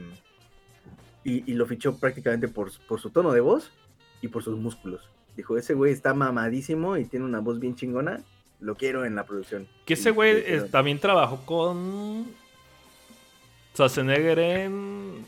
En de, la Ro- de- de Running Man, se llama, creo, güey. Sí, la de. Ay, no acuerdo cómo se llama, pero es como. Es, es esas, de esas cosas de ciencia ficción raras. Güey, Running Man también es una puta belleza. Y esa Eh, película sí. casi no es conocida en México, güey. No, que de hecho veas, es, es, es rara, ajá, es rara. Yo creo que hasta Porque- es más conocida la Sí, de. güey, Porque cuando yo la vi, dije, no mames, güey. ¿dó- ¿Dónde estuvo todo este tiempo, güey? Está hermosísima. Sí, está, está, está muy, muy chingona. Basado O sea, en un libro de Stephen King por alguna razón. Sí, o sea, Ay. es, es, es rara en el sentido de que, de, de, no, no, no de que esté mal hecha, sino de que genuinamente es, es curiosa la película. No, O sí. sea, ¿Quién sabe qué pedo con la distribución aquí, güey? sí, quién sabe. Pero yo creo que es, es menos conocida que Total Recall y siento que Total No Recall. mames, volver este, ¿cómo es el Vengador del Futuro? Por alguna razón se llama así, güey. También porque se rodó en, en México. Sí, sí, sí, sí. No, sí. Este, y bueno, por ahí hemos estado mencionando nombres como Alan Silvestri, este, Jim Thomas, Uh. Donald McAlpin. ¿Quién chingados es Alan Silvestri? Alan Es- Silvestri es nace en... God, güey. Es, es God, ajá. Si no God, lo conocen, están, algo están haciendo mal en su vida y pagarán un karma. Este, Alan Silvestri nace en Nueva York el 26 de marzo de 1950 y, y es un compositor como pocos ha habido. Este, mucho se le reconoce a John Williams y todos estos autores como compositores, mejor dicho, como muy, muy renombrados, muy reconocidos con justa razón, no digo que no, pero creo que, pocas veces se habla de alguien como Alan Silvestri. Alan Silvestri, eh, por ahí estos, mm, no sé, no quiero asumir tampoco, pero estoy casi seguro de que muchos Marvelitas no, no ubican la música de Alan No, Silvestri. solo ubican a Michael Giacchino, güey. ¿Qué esperas? Y sí, sí, sí. Este, entonces, bueno, en las, o sea, Alan Silvestri es el autor de, de esta tonadita que tanto ama la gente de, de los Vengadores, ¿no? Eh, Ah, sí. One. La de ta, ta- Pues es de Joss Whedon, güey. Tiene sentido, güey. Ujú. Ok. Sí, estuvo en Endgame, Infinity War y, y Avengers. O sea, es Mira, con, con- con- hacerlo. Hizo los mejores tonos de la historia del cine, punto, güey. Y me vale Ujú. verga con que me salga un güey mamador de cine polaco y la verga.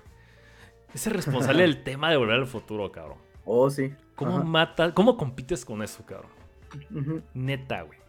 Neta, cabrón. Y cabrón.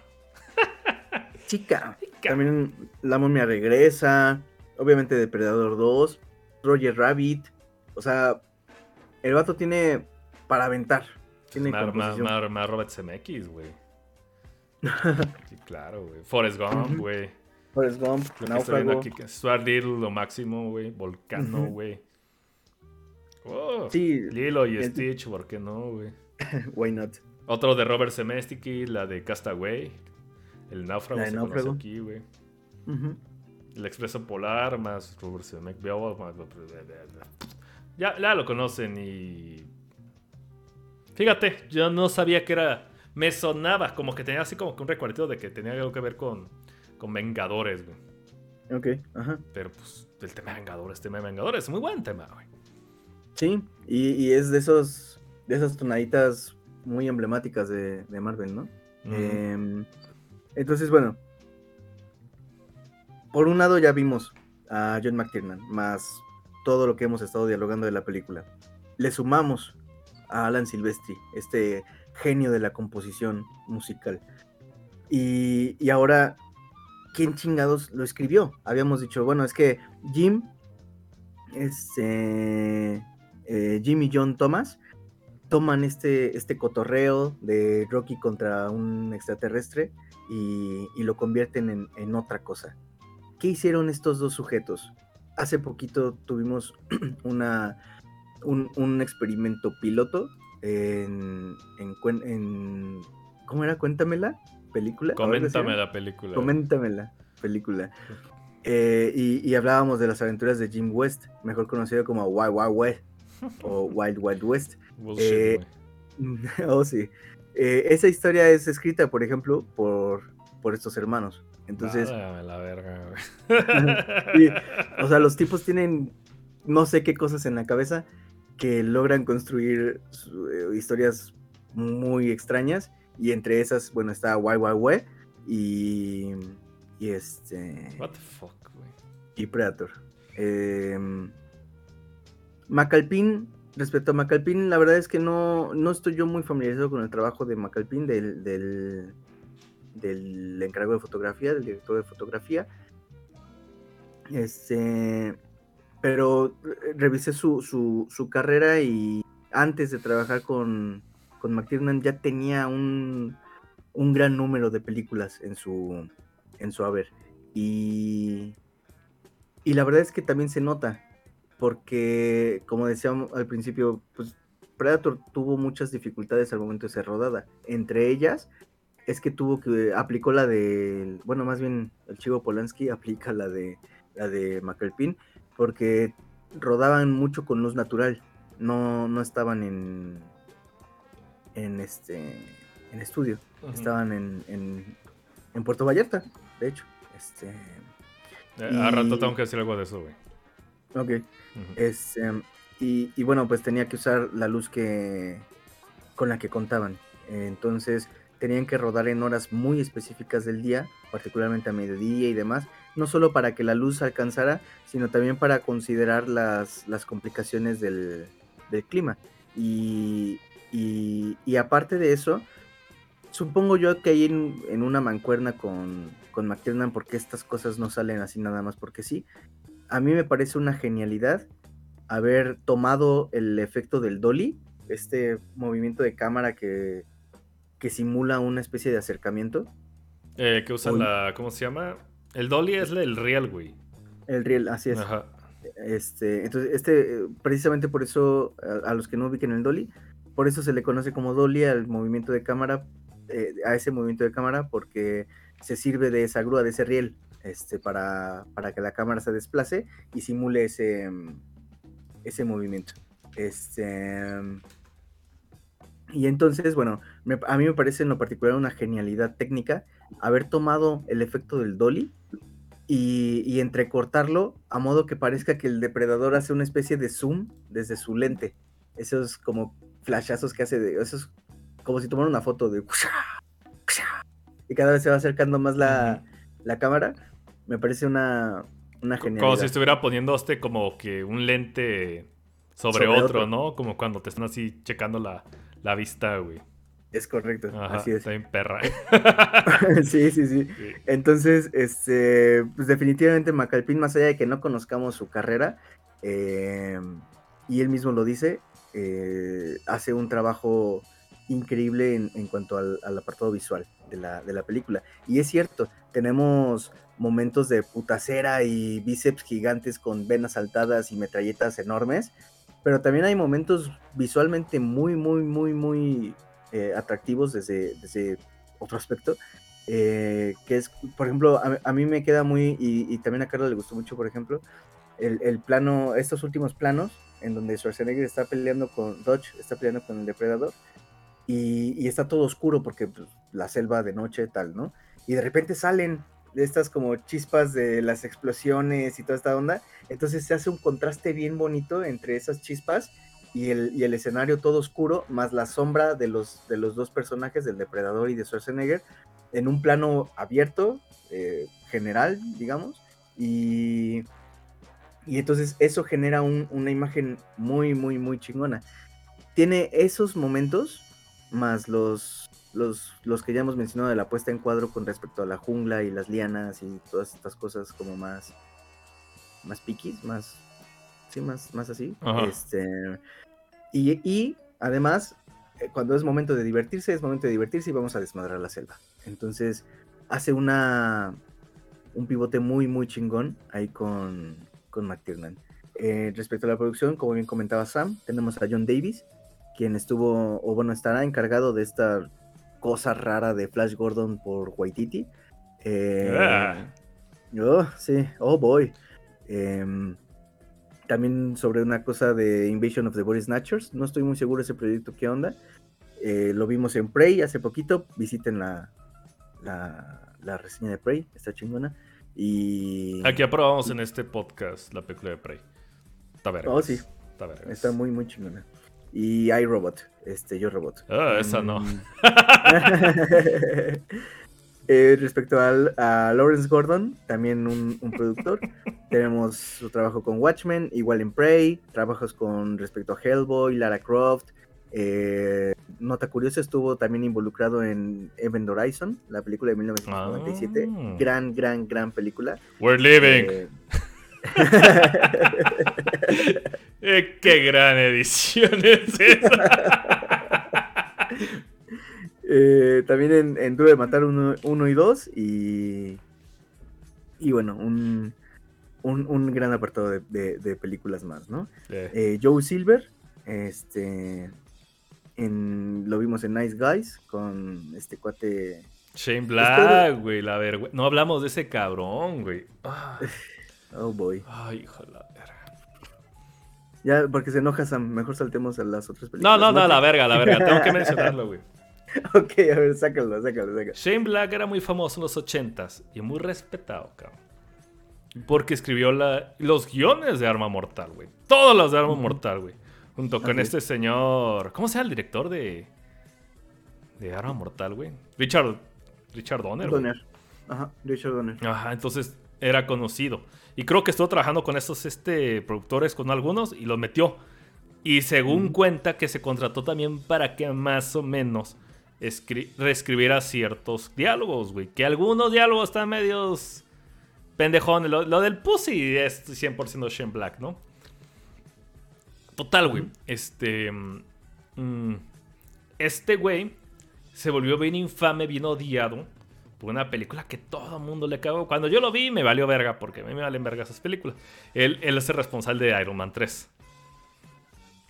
Ok. Él, él dirigió Iron Man 3, la del morrillo, y Iron Man casi muriéndose, y que, que se cae la casa, y Pepper Potts, ¿cómo se llama? Ándale, ese era el ma- ma- mandarín, güey. Ajá. Cuando decía, no, es que Marvel no tiene espacio para magia. Puta, ¿te acuerdas esos tiempos de Marvel, güey? Este, entonces, por eso hicieron a Mandarín como tal, güey. Y me valió verga. Y cuando se mencionó que iba a ser encargado de la película, una película de Depredador, creo que se llama The Predator, o The Predators. Ajá. La, la, la penúltima, para acabarla de chingar. ¿Va? Este, dije, ah, pues Shane Black eh, salió en Depredador, actuó ahí, el- el- los chistes de Pussy. Este, él escribió Arma Mortal. Todo suena bien, güey. Todo suena cool, güey. Y de hecho, en los días pasados he estado viendo videos sobre Depredador, güey. Y justamente todo el mundo menciona, ah, sí, este, pronto va a salir la nueva Depredador por Shane Black. Todo parece que va a estar bien, güey. Todo mundo tenía fe, cabrón. Y la puta mierdota que salió, güey. Sí. No Sí, sí, sí. mames, güey. Están diciendo, güey, esto es una broma, cabrón. Debe ser una broma, güey. ¿Cómo puede ser que, que Shane Black haga esto? ¿Cómo se crea alguien haga eso, güey? Ese es el puto pedo, güey. O sea, chinga tu madre, Shane Black. Un abrazo enorme a Shane Black. No, no más, que sea la verga. Y creo que. Ah, chinga su madre. No, es bullshit, güey. Bullshit. Ese es el punto, güey. Y ya, eso. Shane Black. No, güey. No, no, no, neta. Es de, los, de las cosas más vomitivas que he visto en mi puta vida, güey. Está mil veces peor que Alien contra Depredador. Con decírtelo eso, güey. O sea, Alien Depredador 2 es mala. Es super X, güey. Es más, está peor que Requiem, güey. No sé quién vergas tiene tanta mala fama Requiem. Bueno, tiene mala fama porque casi no se ve, ¿no? Pero está peor que esa, güey. Es lo más bajo, lo bajo. Es cagada, güey. Es cagada esa puta película, neta, güey. Es insultante, güey. Pero bueno, ¿qué más ibas a decir? Tenías que sacarlo, Sam. Sí, a huevo. Eh, perdón, este. Y dentro de, de las de las productoras, pues encontramos a la 20th Century Fox. Como, como es sabido, no es ninguna sorpresa que ahora está en Star Plus, eh, Predator y sus. Este, sus. Su, Y todo, güey. sus, sus consecuentes este, interacciones. Eh, ¿Por qué? Pues por el tema de Disney que ya pasó hace algo de tiempo, ¿no? Eh, Lawrence, este, Lawrence Gordon Productions también está, está involucrado y Silver Pictures, este, que abrazaron proyectos como V de Venganza, Die Hard, Matrix, Demolition Man, Arma Mortal, en fin, un, un gran número de joyitas. Sabían, yo creo que cuál era el pedigrí de McTiernan. Eh, bueno, más bien cuando, cuando abrazaron Die Hard, yo creo que sabían cuál era el pedigrí de McTiernan y, y decidieron este, continuar eh, cubriéndolo, ¿no? En su, en su seno. Eh, respecto al cast, pues tenemos a Schwarzenegger, ¿no? Mm, Yo creo que no hace falta decir. lo ¿Dónde que ha haremos? hecho. No acabamos, güey. Sí, no, no- no Inició en. Hércules en Nueva York, güey. Así inició en- con Hércules de Nueva York. Sí, esa es su primera película, güey. Tiene como 22 años, cabrón. Lol. Hay dos Esa- versiones de esa película. una con su voz original y otra doblada con voz así súper mamalona, güey. Con gran acento austriaco que no se entiende ni madre, güey. Y a lo último que eres Schwarzenegger. F. Eh, bueno, ya lo hemos visto y hemos, hemos hablado aquí mismo de otras películas de él, ¿no? No es, no es necesario y no creo que haga falta carta de presentación para No. eso. Eh, tenemos a Carl Weathers como Simmons, digo, perdón, como Simmons, como Dillon. Eh, antes antes de, de Predator había participado en, en Magnum 44, una, una de las de las películas de, de todo este conglomerado de, de Dirty Harry, solo que no, no fue acreditado. En el, en el 73. Después para el, el 78, me parece, eh, participa para, eh, para Rocky en Apol- como Apollo Creed. eh, Rocky 2 después, Rocky 3, Rocky 4, bla, bla, bla, bla, bla. Eh, entonces es, como bien decía Sam, es Apollo Creed. Em, el, el, Nidi- el Nidia Carrillo es la, la chica, la famosa Ana. Pues realmente no. Tiene un buen de películas, pero no, no alguna que en particular fuese muy importante mencionar, salvo quizás Pedro Páramo, la adaptación de, de, de este relato de Juan Rulfo, eh, dirigida por José Bolaños en el 77. Este, y, y después, bueno, la, la veríamos en, en Predator 2 y actualmente creo que sale en uno de los episodios de, del Gabinete de Curiosidades de, de Guillermo del Toro. ¿No desapareció en la jungla? no, al parecer sigue viva. El Predator no la alcanzó. Oye, eh, Bill Duke, el famoso Mac, el señor que se corta con el rastrillo para mayor referencia. Eh, lo vimos en Comando como Cook, Eh, em, en Red Dragon como Detective 2 o 1, no sé. Em, Detective uno, güey. en, en Hombres X y bueno, también en Mandy. Lo, Ah, a- cierto, es el que Detective. quita Nicolas Cage. Así es. Me acordé, güey. en, en, en Nicolas Cage metalero raro. Nicolas Cage con luces como las que tengo arriba, así de tres pesos, güey. Con un árbol de Navidad en el techo. güey. Oh boy, güey. Em, pero era gamer. Jo- ah, Y tiene playeras de Messenger, mira, ah, güey, dejan mojo los calzones, güey. Jesse Ventura como Blaine. em, e- este, este personaje en particular me llama la atención porque no sé si a ti te pasa, Sam, pero me recordaba muchísimo al comediante de Watchmen. O sea, como ese, ese semblante burlón, Tien- violento. Este güey tiene más cara de, de figura de acción de Fisher Price, güey. Porque creo que, creo que Sí. ese güey era este luchador. Sí, era luchador. Y creo que también se volvió este político, güey, como Schwarzenegger. Ah, no sí, sé si también fue para California, güey. Lo que hace una película muy política. Predador, güey. No lo sé, güey.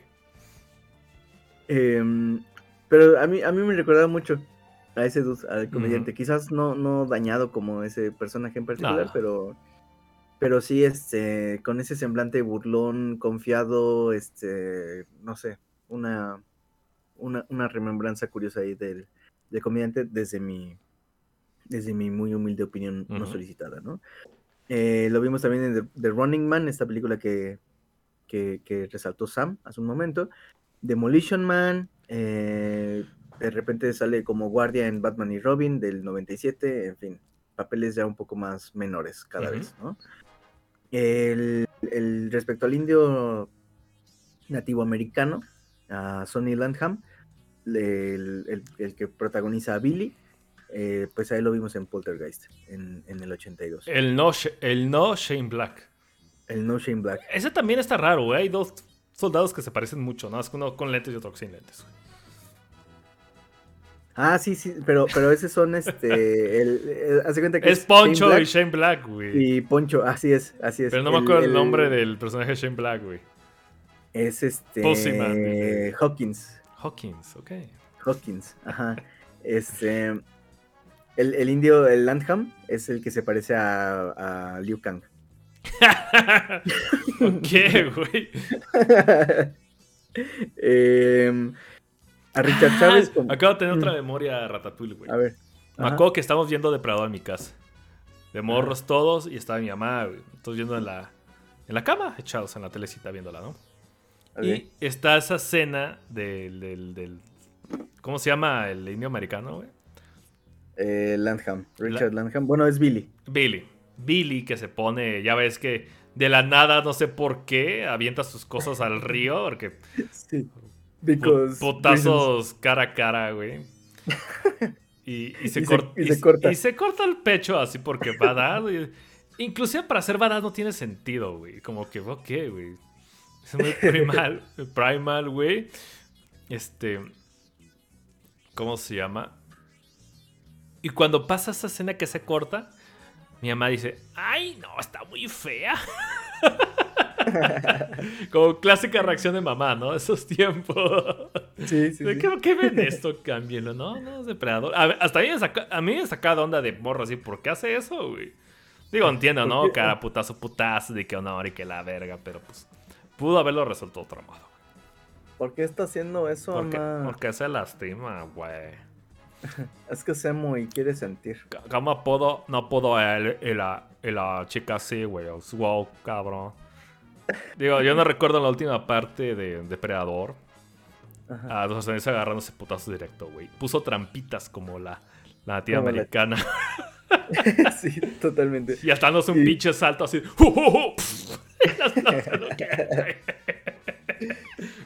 Sí, puso trampitas con piquitos. Sí, puso y trampitas, güey. Un buen de cositas ahí con, con troncos. Este. Entonces, pues sí, de hecho, en ese sentido, Prey. De la, o sea, deberían de estar- dejar de estar chillando por Prey, porque Prey es lo más parecido a Predator que tenemos. De hecho. Bueno, al igual Pre- Depredador 2, ¿no? Depredador 2, aunque es el, en lugar, cambias la jungla por la ciudad, pero sí. Tendría que verlo otra vez. Tendría que verlo otra vez. Sería una buena excusa, güey. Sí, de hecho yo la hace, cola. hace, hace no mucho la, la, la- me, me mandó Torrent, Criterion Torrent, me mandó la, la copia y la voy a, la voy a Che, vato cochino, güey. Oye, ¿hay Criterion de Depredador? No, Se pasan de verga, güey. No valen pito. Ya sé. No debería, debería de haber. Puta madre, güey. Este... ¿quién- Ah, sí, es Richard Chávez. Poncho, en Star Trek, un episodio en el 95 y otras películas que a nadie le importan. Guau, güey. No hurra. Eh, RJ Armstrong, como el general Phillips, el viejito del principio, lo vimos en Viernes 13, en seis episodios del 87, de 1987 al 89, como, como Lewis Bondred, y también apareció en Children of the Corn en 1984. Eh, Shane Black, el, el estimado por Sam, como Hawkins. Velo, Eh, güey. Velo para que sepas qué chingados hablo. Ok, a ver. O sea, que vea a Shane Black. No, güey, ve la, película de Depredador. Ah, la Black. película de Sí, Depredador. claro, güey. Ok, ok, ya, ya, ya. Es el, es el del chiste de Pussies, ¿qué podías esperar? güey? O sea. no sé qué decirte con ese comentario, güey. Da la verga ya. Es. Es que según yo, esos chistes se iban sobreescribiendo al momento. No, no estaban como. Parece que sí, el- eso cuenta rumor, güey, que metieron a ese güey Ah, para, sí. para hacer algo en, en- ahí. Al, Sí, a, a la vez que se no. Originalmente el dude estaba, según yo, estaba contratado para, este, para, para modificar cuestiones del guion, pero decidieron que porque pues, se Por sus huevos, chido, ya, güey. Así de- actuar. Así de sencillo, cara. Sí, sí, sí. Em, y a Kevin Peter Hall como el famosísimo Predator y como un piloto de un helicóptero. Em, también sale en Predator 2 y, y tal, ¿no? Este. Está eh, re- respecto a, a, a las curiosidades, digamos, entre comillas. Pues sí, hay muchos, hay muchas, hay muchos mitos, hay muchas leyendas, muchos comentarios. Quién sabe si sí, quién sabe si no. Eh, y, y muchos de ellos, pues sí, son, son muy, muy, muy resonados y no son ajenos ni difíciles de, de ubicar. Entre ellos podemos encontrar que, bueno, lo que les comentaba, ¿no? Eh, en un inicio, la película se llamaba Hunter y dejó de llamarse así por, por cuestiones de, de confusión con los nombres con una serie y demás, y optaron por, por Predator. Fue un, un acierto, un gran acierto por todo lo que implica la palabra, como ya lo hemos mencionado. Eh, Jesse Ventura y Richard Chávez genuinamente contaban con experiencia militar porque habían este, participado en, en Vietnam. Eh, respecto al, al resto del, del- elenco, pues tuvieron que, que llevar a cabo un entrenamiento especial. Eh, habían contratado un entrenador militar para que los, los, los guiara en su, en su manera de desenvolverse dentro de la jungla, ¿no? De cómo tienen que moverse, cómo se desplazan, técnicas de combate, técnicas de tal cosa. eh, los, los empapó, los convirtió en, en soldados universales, güey. Em, respecto a Shane Black, mejor conocido como Hawkins, mejor conocido como el Buffy de Sam, eh, pues eso, no, no, no era contratado este como, como actor en sí, eh, pero a la vez tampoco como escritor. Fue una, Shane Black fue una cosa muy extraña en la película. Era como, sí, vente, ayúdanos a corregir cosas de guion, pero mejor vente, vamos a actuar, pero mejor vente, invéntate unos chistes. Eh, era una cosa muy rara, Shane Black. Em, y, y bueno, la, su, película esta. Este, la última película. Em, respecto al traje que, comentaba Sam sobre el diseño y tal, eh, también es, pues, no, no es difícil encontrar la, nota de que no les convencía el traje que habían hecho al principio. Ah, ah, bien comentaba Sam, ah, habían fichado a, Jean-Claude Van Damme para, para que él fuera el depredador. eh, pero habían hecho una especie de traje reptiliano mutante raro. eh, no tengo la foto, pero. Deja- déjala, déjala, busco yo. A ver. Está Eh, fácil, es Predator Van Damme, Está fácil, Eh, y- ¿Quieres, y quieres pues que eso- lo cuente yo? Sí, a ver, date, date. Ok, eh, cuenta la leyenda que al principio, este, de hecho, desde los, cuando apenas Van Damme estaba subiendo al, al estrellato, cabrón, este, eh, habían contratado a Van Damme para que estuviera ahí, porque pues era ágil, y la chingada y no sé qué. Y este, y decidieron los mismos gente de, de, de producción, ellos mismos hacer el monstruo. ¿A qué se refieren? Stan Winston no estaba ¿cómo se llama? Vinculado al principio, güey. Entonces, para crear ese efecto óptico, tienen que utilizar un objeto que sea absolutamente distinto de todo, todo, todo, todo el escenario. Es por eso que este, en las películas de ciencia ficción o de acción de la chingada, usa una pantalla verde. Porque ese color verde es muy fácil de recortar en los objetos alrededor de otras cosas, ¿va? Obviamente no pueden usar nada verde ni nada azul por agua y de masa. ¿Te acuerdas? Al principio de los 90 se usaba pantalla azul, lo verde. Entonces usaron un, un, un disfraz rojo para hacer ese efecto óptico. El problema es de que al parecer, cuenta la leyenda que cuando Van Damme lo vio, creyó que esa era la, la figura original, güey. Que así iba a estar el mono, güey. ¿Va? Y aparte, ajá. tuvo problemas Van Damme de que pues se estaba muriendo de calor.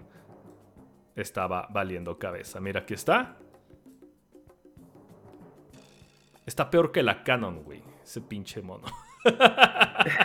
tiene un booster de Mega Man en la mano, tiene un cuello alargado, tiene cabeza de mantis, güey. Tiene hombreras de, de Saiyajin, güey. Está raro, güey. Sí, quién sabe qué, qué pedo con su. Con su Predator. Exactamente. Entonces, pues la idea del mono estaba ahí, güey, ¿va? Entonces, trataron, llamaron a este güey, llamaron a Stan Winston, dijo que sí, empezó a hacer los bosquejos y cuenta leyenda que en un viaje en helicóptero estaba ya de Stan Winston con James Cameron y James Cameron se le ocurrió el hecho de la que se abría la boca como mandíbula, esa madre rara, bulldog sexa, boca de vagina, porque si la tiene, güey. Entonces, esa es la historia de al principio estaba atado banda. Y sí, es real porque aquí tengo algo. Aquí está Van Damme en el set, con Carl Weathers. Y de hecho tiene un brazo del monstruo. Qué joven está el cabrón, güey. Y Carl Weathers no tiene un brazo, está súper rara esa foto, no sé si... Ajá, güey. No sé si, es Edith, pero, pero es genuino, o sea, Van Ah, mira, acá, hay otro del set, güey. Aquí está, güey.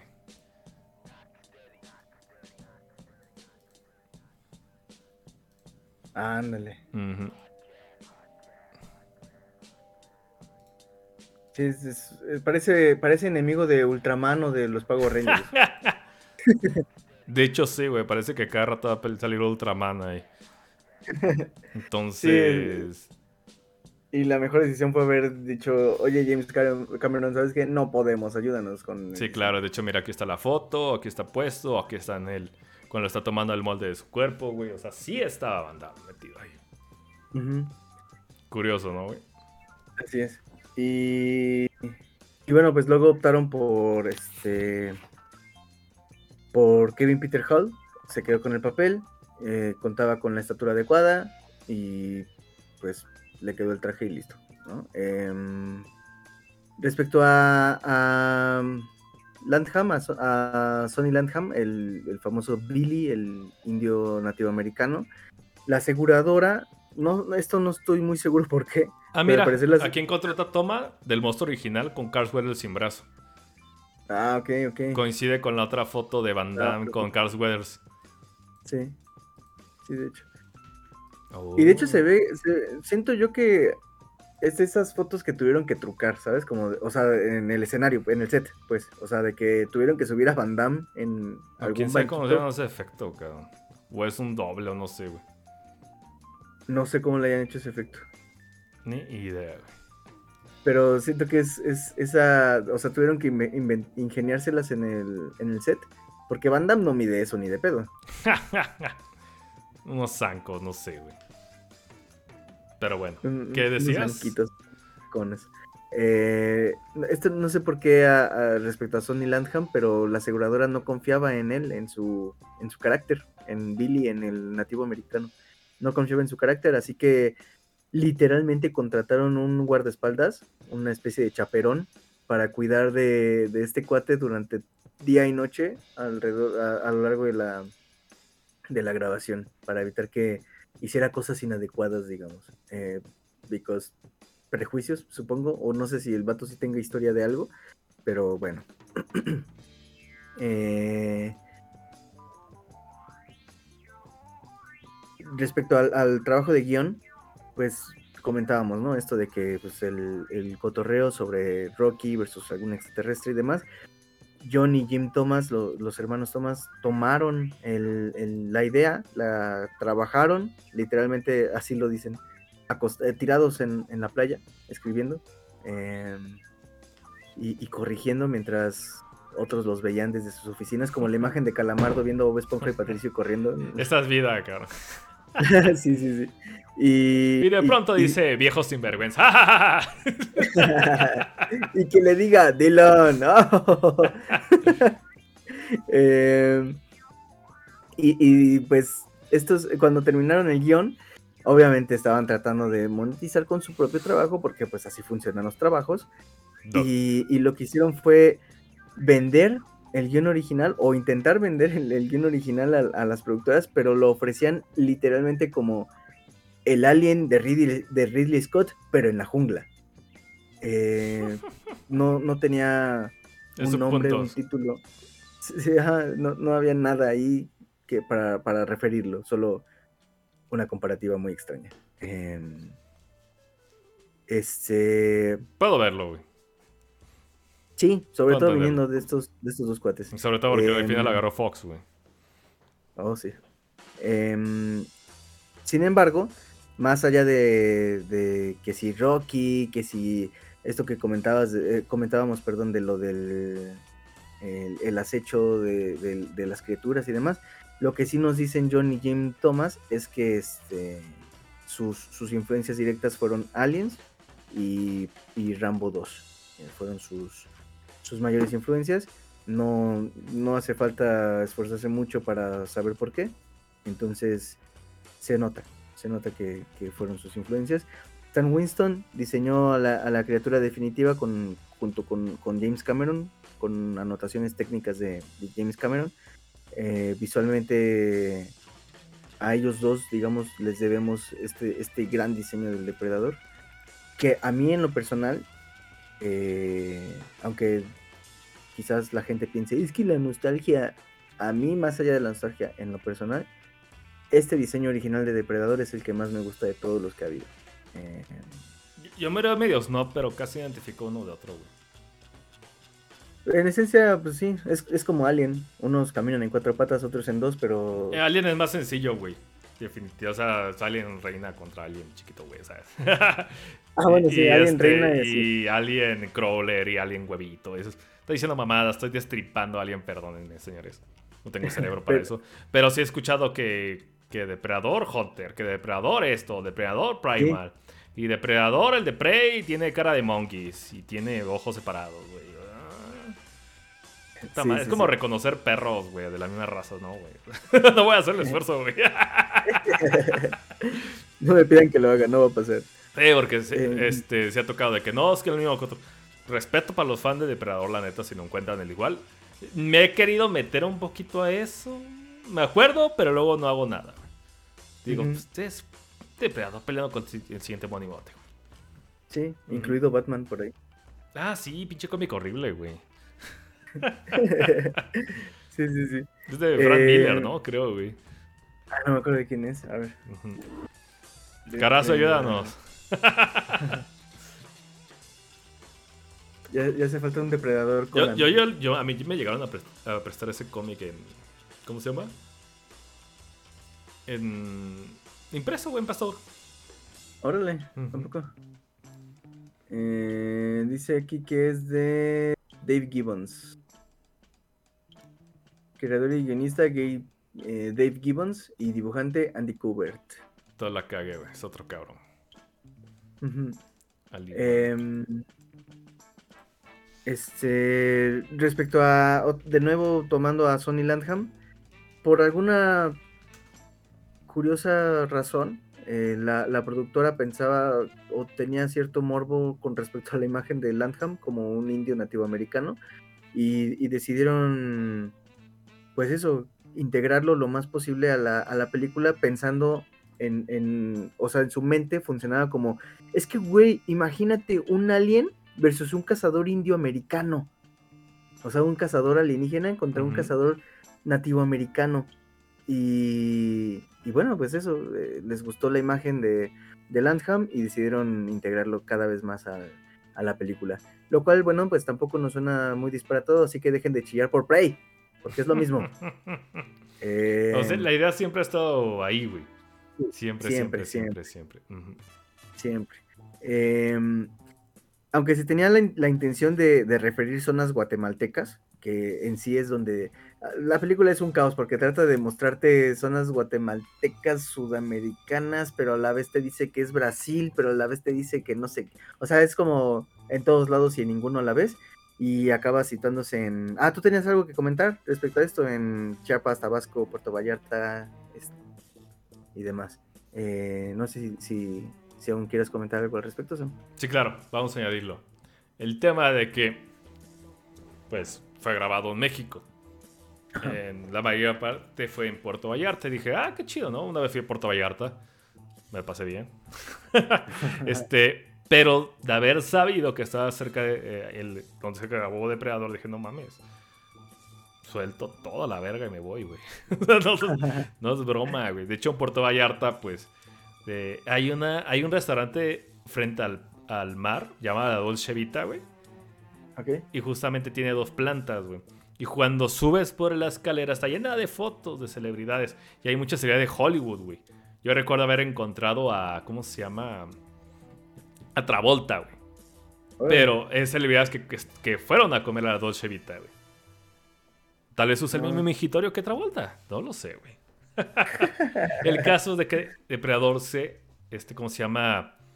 Se filmó ahí en un lugar llamado El Edén, güey. Dije a huevo, güey. A huevo, a huevo, a huevo. y, y busqué en YouTube así. El Edén, eh, este, ¿cómo se llama? Eh, Puerto Vallarta. Y luego, lo sale donde se filmó Depredador. Te salen ahí como que los videitos. Va, los checo, güey. ¿Qué crees, güey? Oh, decepción, güey. Oh, decepción, güey. También, este, porque el lugar. Es que puedo imaginar por dónde vas a ir. Ajá, porque el, el lugar es literalmente es una palapa, güey. Que es un restaurante, güey un lugar que es como una. No sé cómo llamarlo, güey. Una cieneguita, una presita, güey. No sé, güey. Ah, como un este. Ajá. Un ah, stand, un stand de fotos del depredador y un helicóptero puteado. Es todo, güey. Es todo. Por ahí estoy leyendo que según eso, donde está este, ¿cómo se llama? La palapa, es donde fue el, campo de los rebeldes, güey. O sea, Schwarzenegger no me toma mi orden. no, güey.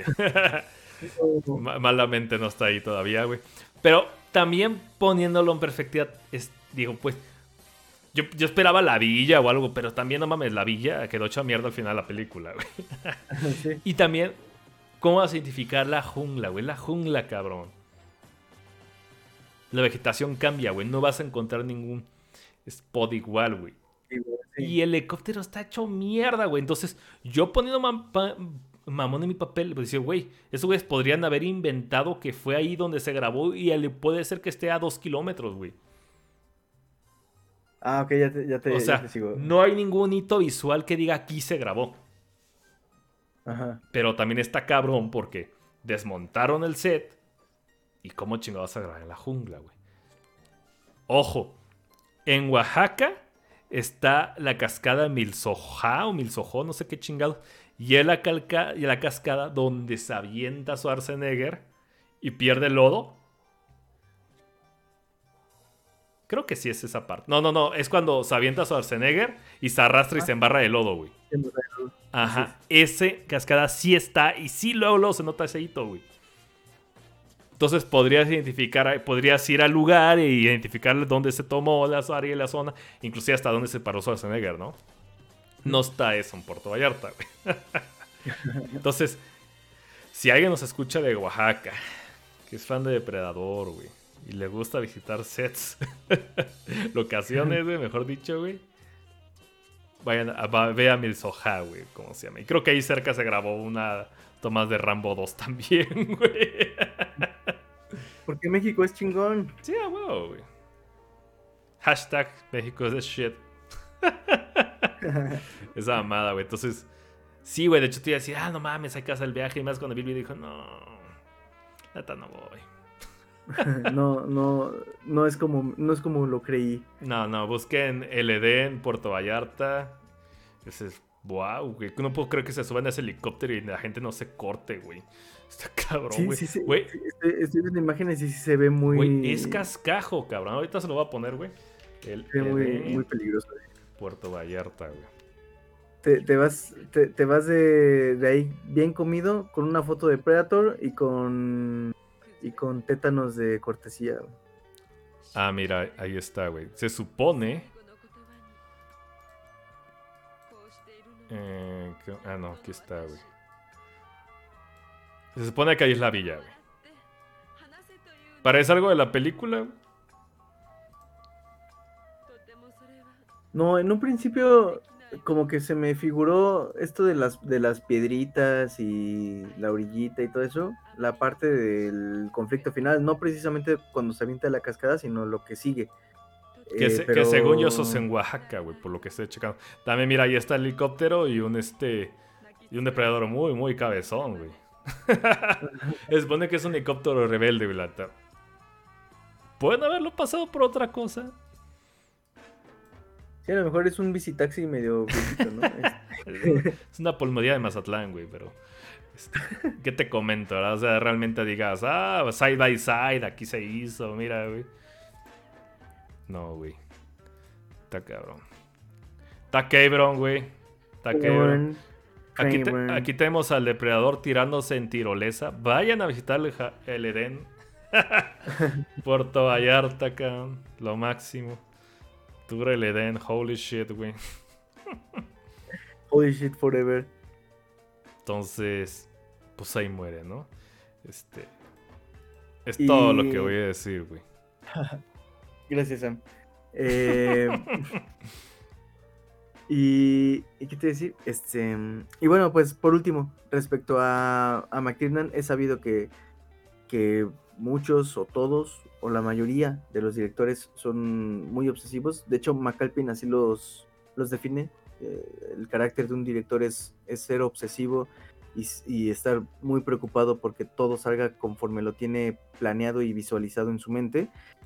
Entonces, en ese, en ese mismo aspecto, eh, cuando McTiernan llega a las, a las, a las locaciones para, para rodar la película, eh, resulta que no le convencían el color de las hojas, no le convencía el color de las hojas. Eh, los veía muy cafezosos, eh, no tan verdes como los esperaba, y, y pues esto no, no le gustaba, no quería grabar ahí. Entonces lo que tuvieron que hacer fue oye, ¿por qué cambiar de, de- de locación?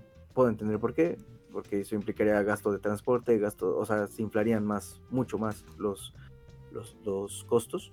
Em, y entonces lo que hicieron fue trabajar con lo que tenían y adaptaron a jungla. Así es, adaptaron a jungla.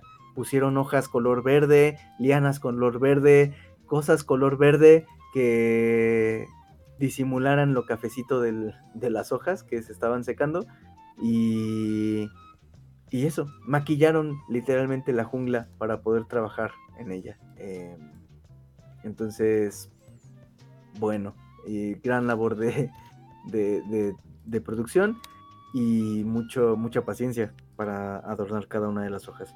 En, conclusiones, bueno, el presupuesto estimado de, nuestra amadísima película es de 15 fue de, de 15 millones de, de dólares. En, en total de Estados Unidos y Canadá recaudó casi 60 millones. El primer fin de semana de Estados Unidos y Canadá juntó 12 millones y un piquito, 12 millones 31 mil 638 dólares. Y eh, el total a nivel mundial suma un, un aproximado de 98.200 98 millones 268 mil 458 dólares, casi, casi pegándole a los 100 mil, a, lo- a los, digo, a los, a los 100 millones, perdón, 100 mil, a los 100 millones de dólares. Em, definitivamente, pues, fue un éxito en todo sentido, ha sido un éxito en todo sentido, desde el principio fue bien recibida y a la fecha todavía sigue siendo muy bien recibida. Lástima por las precuelas, digo las, las secuelas, perdón, porque la precuela está chingona. Eh, lástima por las, por las secuelas que no incluyo ahí la 2. La 2. La precuela, la, la Predator y la 2, para mí son la trilogía, ¿no? Em, de ahí en fuera, bueno, pues una pena que no hayan sido también recibidas y no tengan buenas críticas y que no sean buenas. Pero, pero bueno, pues eso. Eh, ¿Algo más que quieras agregar, Sam? ¿Alguna cosita que quieras destacar? No sé, eh, ¿te quedaste con ganas de, hablar de alguna escena, de alguna secuencia, de alguna frase de... "De chopa!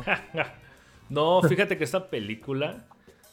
eh, Estaba escuchando ahí como que transmite que no le fue tan bien en cines, cosa que le veo rara. Pero esta película le fue excelente en mercado doméstico, cabrón. O sea, Sí. recuperó a largo plazo la inversión, cosa que todavía Sí. está mucho mejor en ciertos sentidos, ¿no? Eh, Sí. Cosa que está genial, güey. Este, y por eso es importante que las películas no se, no se avienten stream luego, luego.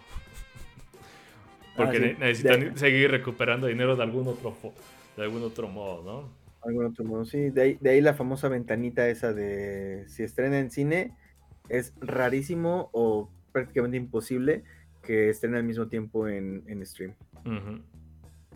Así es, de ahí en fuera, pues, así que datitos o demás, no sé. No se me ocurre. ¿Tú tienes algo más que cargar ahorita? Eh, no, no, no, no. Por, por, por el momento sería eso. Ok, ok, ok, ok. Pues no sé qué más decir, qué decir. Pues Es- la película está bien chingona. Eh, 10 de 10, a mi gusto. Pues eso de las locaciones, la película está muy bien. No sé si quieres hacer algo de, este, si quieres para cerrar sobre tema de qué opinas de la franquicia, del estado, qué esperas, qué te ha gustado, qué no, güey. Ya para darle el fin del, de todo el amplio lugar de que es depredador, güey. Mira, desafortunadamente yo creo que la franquicia, la, la propiedad intelectual ha sido ya pervertida de muchísimas formas. Eh, Prey fue la reivindicación total de, de eso, ¿no? El, el Predator en Mortal Kombat 10 está chido, la neta. Eh, tiene, tiene- tiene armas icónicas, el lacercito, todo. Muy chingón, muy, muy chido. Eh, Batman vs Predator, la verdad es que ni pena ni gloria. Eh, y de ahí en fuera, yo creo que lamentablemente muchas de esas cosas que se han hecho con Predator, crossover, eh, videojuegos, jugué en su, en su momento jugué el, el videojuego de, de Predator, que es una, no, la verdad no sé cómo describir ese, o sea, no sé qué, qué género sea, no, no es un Battle Royale ni nada por el estilo, es, ubicas este juego de Viernes 13, donde Sí, sale... es multiplayer asimétrico, güey. Ándale ese, gracias, multiplayer asimétrico. Eh, y la verdad es que tampoco me, me enloqueció mucho. Eh, no se me hizo particularmente divertido ni, ni mucho menos. Este, siento que el Predator está muy roto y, y que pues eso, o sea, no, no hay mucho que hacer. Em, y, y bueno, de ahí en fuera, pues eso, no, no le ha ido bien a la franquicia, exceptuando la, la segunda parte y, y la precuela de Prey, ¿no? Eh, Le hace falta algo porque realmente. O sea, Depredador 1 y Depredador 2. 1990, güey. De ahí se reutilizó hasta como 2002 con Alien contra Depredador, güey. Ajá. Y pues. El puto adorno, güey. De ahí hasta ya. eh, de Predators, que está ok la película, Ajá. Por si la gente estaba diciendo. Ah, no mames. sale Sale, el, el narizón este, ¿no? Lawrence Fishburne, creo, ¿no? Sí, el Morfeo. Y sale Machete, pues claro, es producida por Robert Rodríguez, güey. Pero en Prey ya es que están diciendo, no mames, ¿qué tal si ahora está haciendo película de Predator pelea contra un samurái, güey, Eso ya pasa en Predators, güey. Hay una pelea con una katana. Por alguna razón, alguien dio- dijo al Arian Brody en el pianista y dijo, no mames, quedaría bien chingón peleando contra un depredador, güey. No, Lol. no sé por qué. ¿Qué le vieron a ese güey de hombre de acción? A Adrian Brody no Sí, tengo idea, ¿eh? No tengo idea. La verdad, ¿Por no, qué, güey? O sea, el güey sí está mamado al final, pero no le ves la cara, güey. no, no tiene la cara. Y, y, y no fue. Porque con Bruce Willis fue el mismo efecto, pero para bien. O sea, cuando lo llaman a, a Die Hard, Güey, ese güey. ese de- era un güey de comedia, pero le Sí. crees más porque está mejor casteado, güey. Ese es un gran casting. Este Sí. no, güey. Arian Brody no es un buen casting, güey. Sí, no, no sé por qué de pronto dijeron, oye, Adrian Brody parece el nuevo héroe de acción, ¿no? Y desapareció el cabrón, güey. Creo La- ah, Hay una película de. de. ¿Cómo se llama? De ese de- Del director de Suspiria. ¿Cómo se llama el, el original? De Argento, güey. Una película llamada Guialo que está allá adentro. Digo, ¿qué, güey? Sí, ya, güey. Ah, pues. cabrón, ¿cuál? No lo ubico esa. Hay una película de Argento llamada Guialo, pero es nueva, güey. Bueno, Ah, nueva de hace. dentro de 20 años, güey. Ese güey es eterno, puto Argento, güey. Sí. Entonces, ¿qué pasó de la franquicia? La franquicia, pues, 1 y 2, chida. La 3, pues ya tenemos ahí la trilogía, güey. Alien contra Depredador, pues, bleh. Alien, Predador- contra, Alien contra Predador Requiem. Esa película es rara porque está en ese raro caso de la gente que estaba en efectos especiales. Dice, Simón, déjame dirigirla. Yo me encargo de los efectos especiales y va a salir más barata la película. ¿Cómo te parece, Simón, güey? Y sale un cochinero.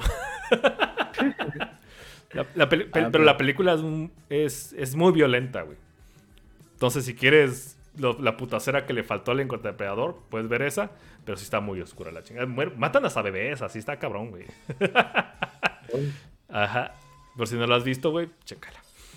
Es un Yo enlace. solo llegué a ver una, una, par- una partecilla nada más. Mm. No, nunca la he visto completa. Sí, como curiosidad, o sea, no la peor cosa del mundo, pero sí sufre mucho de. Es como el chinito ahí leyendo la, el line-up de Coachella, güey. ¿Qué pedo, güey? Predators está ok. Prey está muy bien. Pero lo que sí me gustaría en un futuro es una película de Alien Depredador hecha y derecha. Si lo hacen como esos del arcade de Alien contra Cap. De Cal- del arcade de Capcom, no mames, güey. Me meo cabrón, güey. Pero lo veo muy, muy, muy difícil, güey. Está difícil. Y de los juegos están bien chidos, güey. El de ese de arcade está muy perrón. Y hay varios de computadora que son este en primera persona, disparadores, güey. Y fíjate, te voy a contar esto a ver si te, si te, si, si te se te antoja, güey. Juegas con. A veces juegas ciertas campañas con aliens y a veces juegas ciertas campañas con depredador, lógico. Hay unos juegos que creo que hicieron a, finales de los 90 y hicieron otro juego en el 360. Al igual el Ok. 360 te suena. Pero en, el, en los juegos de computadora de ahí por los 90, 2000 por ahí, en esa época, hay una escena, me acuerdo porque lo jugué, porque tú juegas todas las etapas del Alien, güey. ¿Va? Entonces tú empiezas de Chest Buster.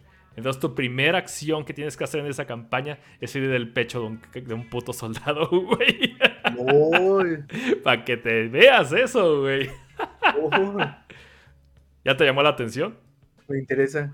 Exijo el nombre. Y, y tu, co- tu co- pues lo corre, güey. Exi- Exijo el nombre ahora. Ponle a alguien contra Depredador PC temprano, güey, ya. Fácil, güey. sea, sí está hecho para fans, güey.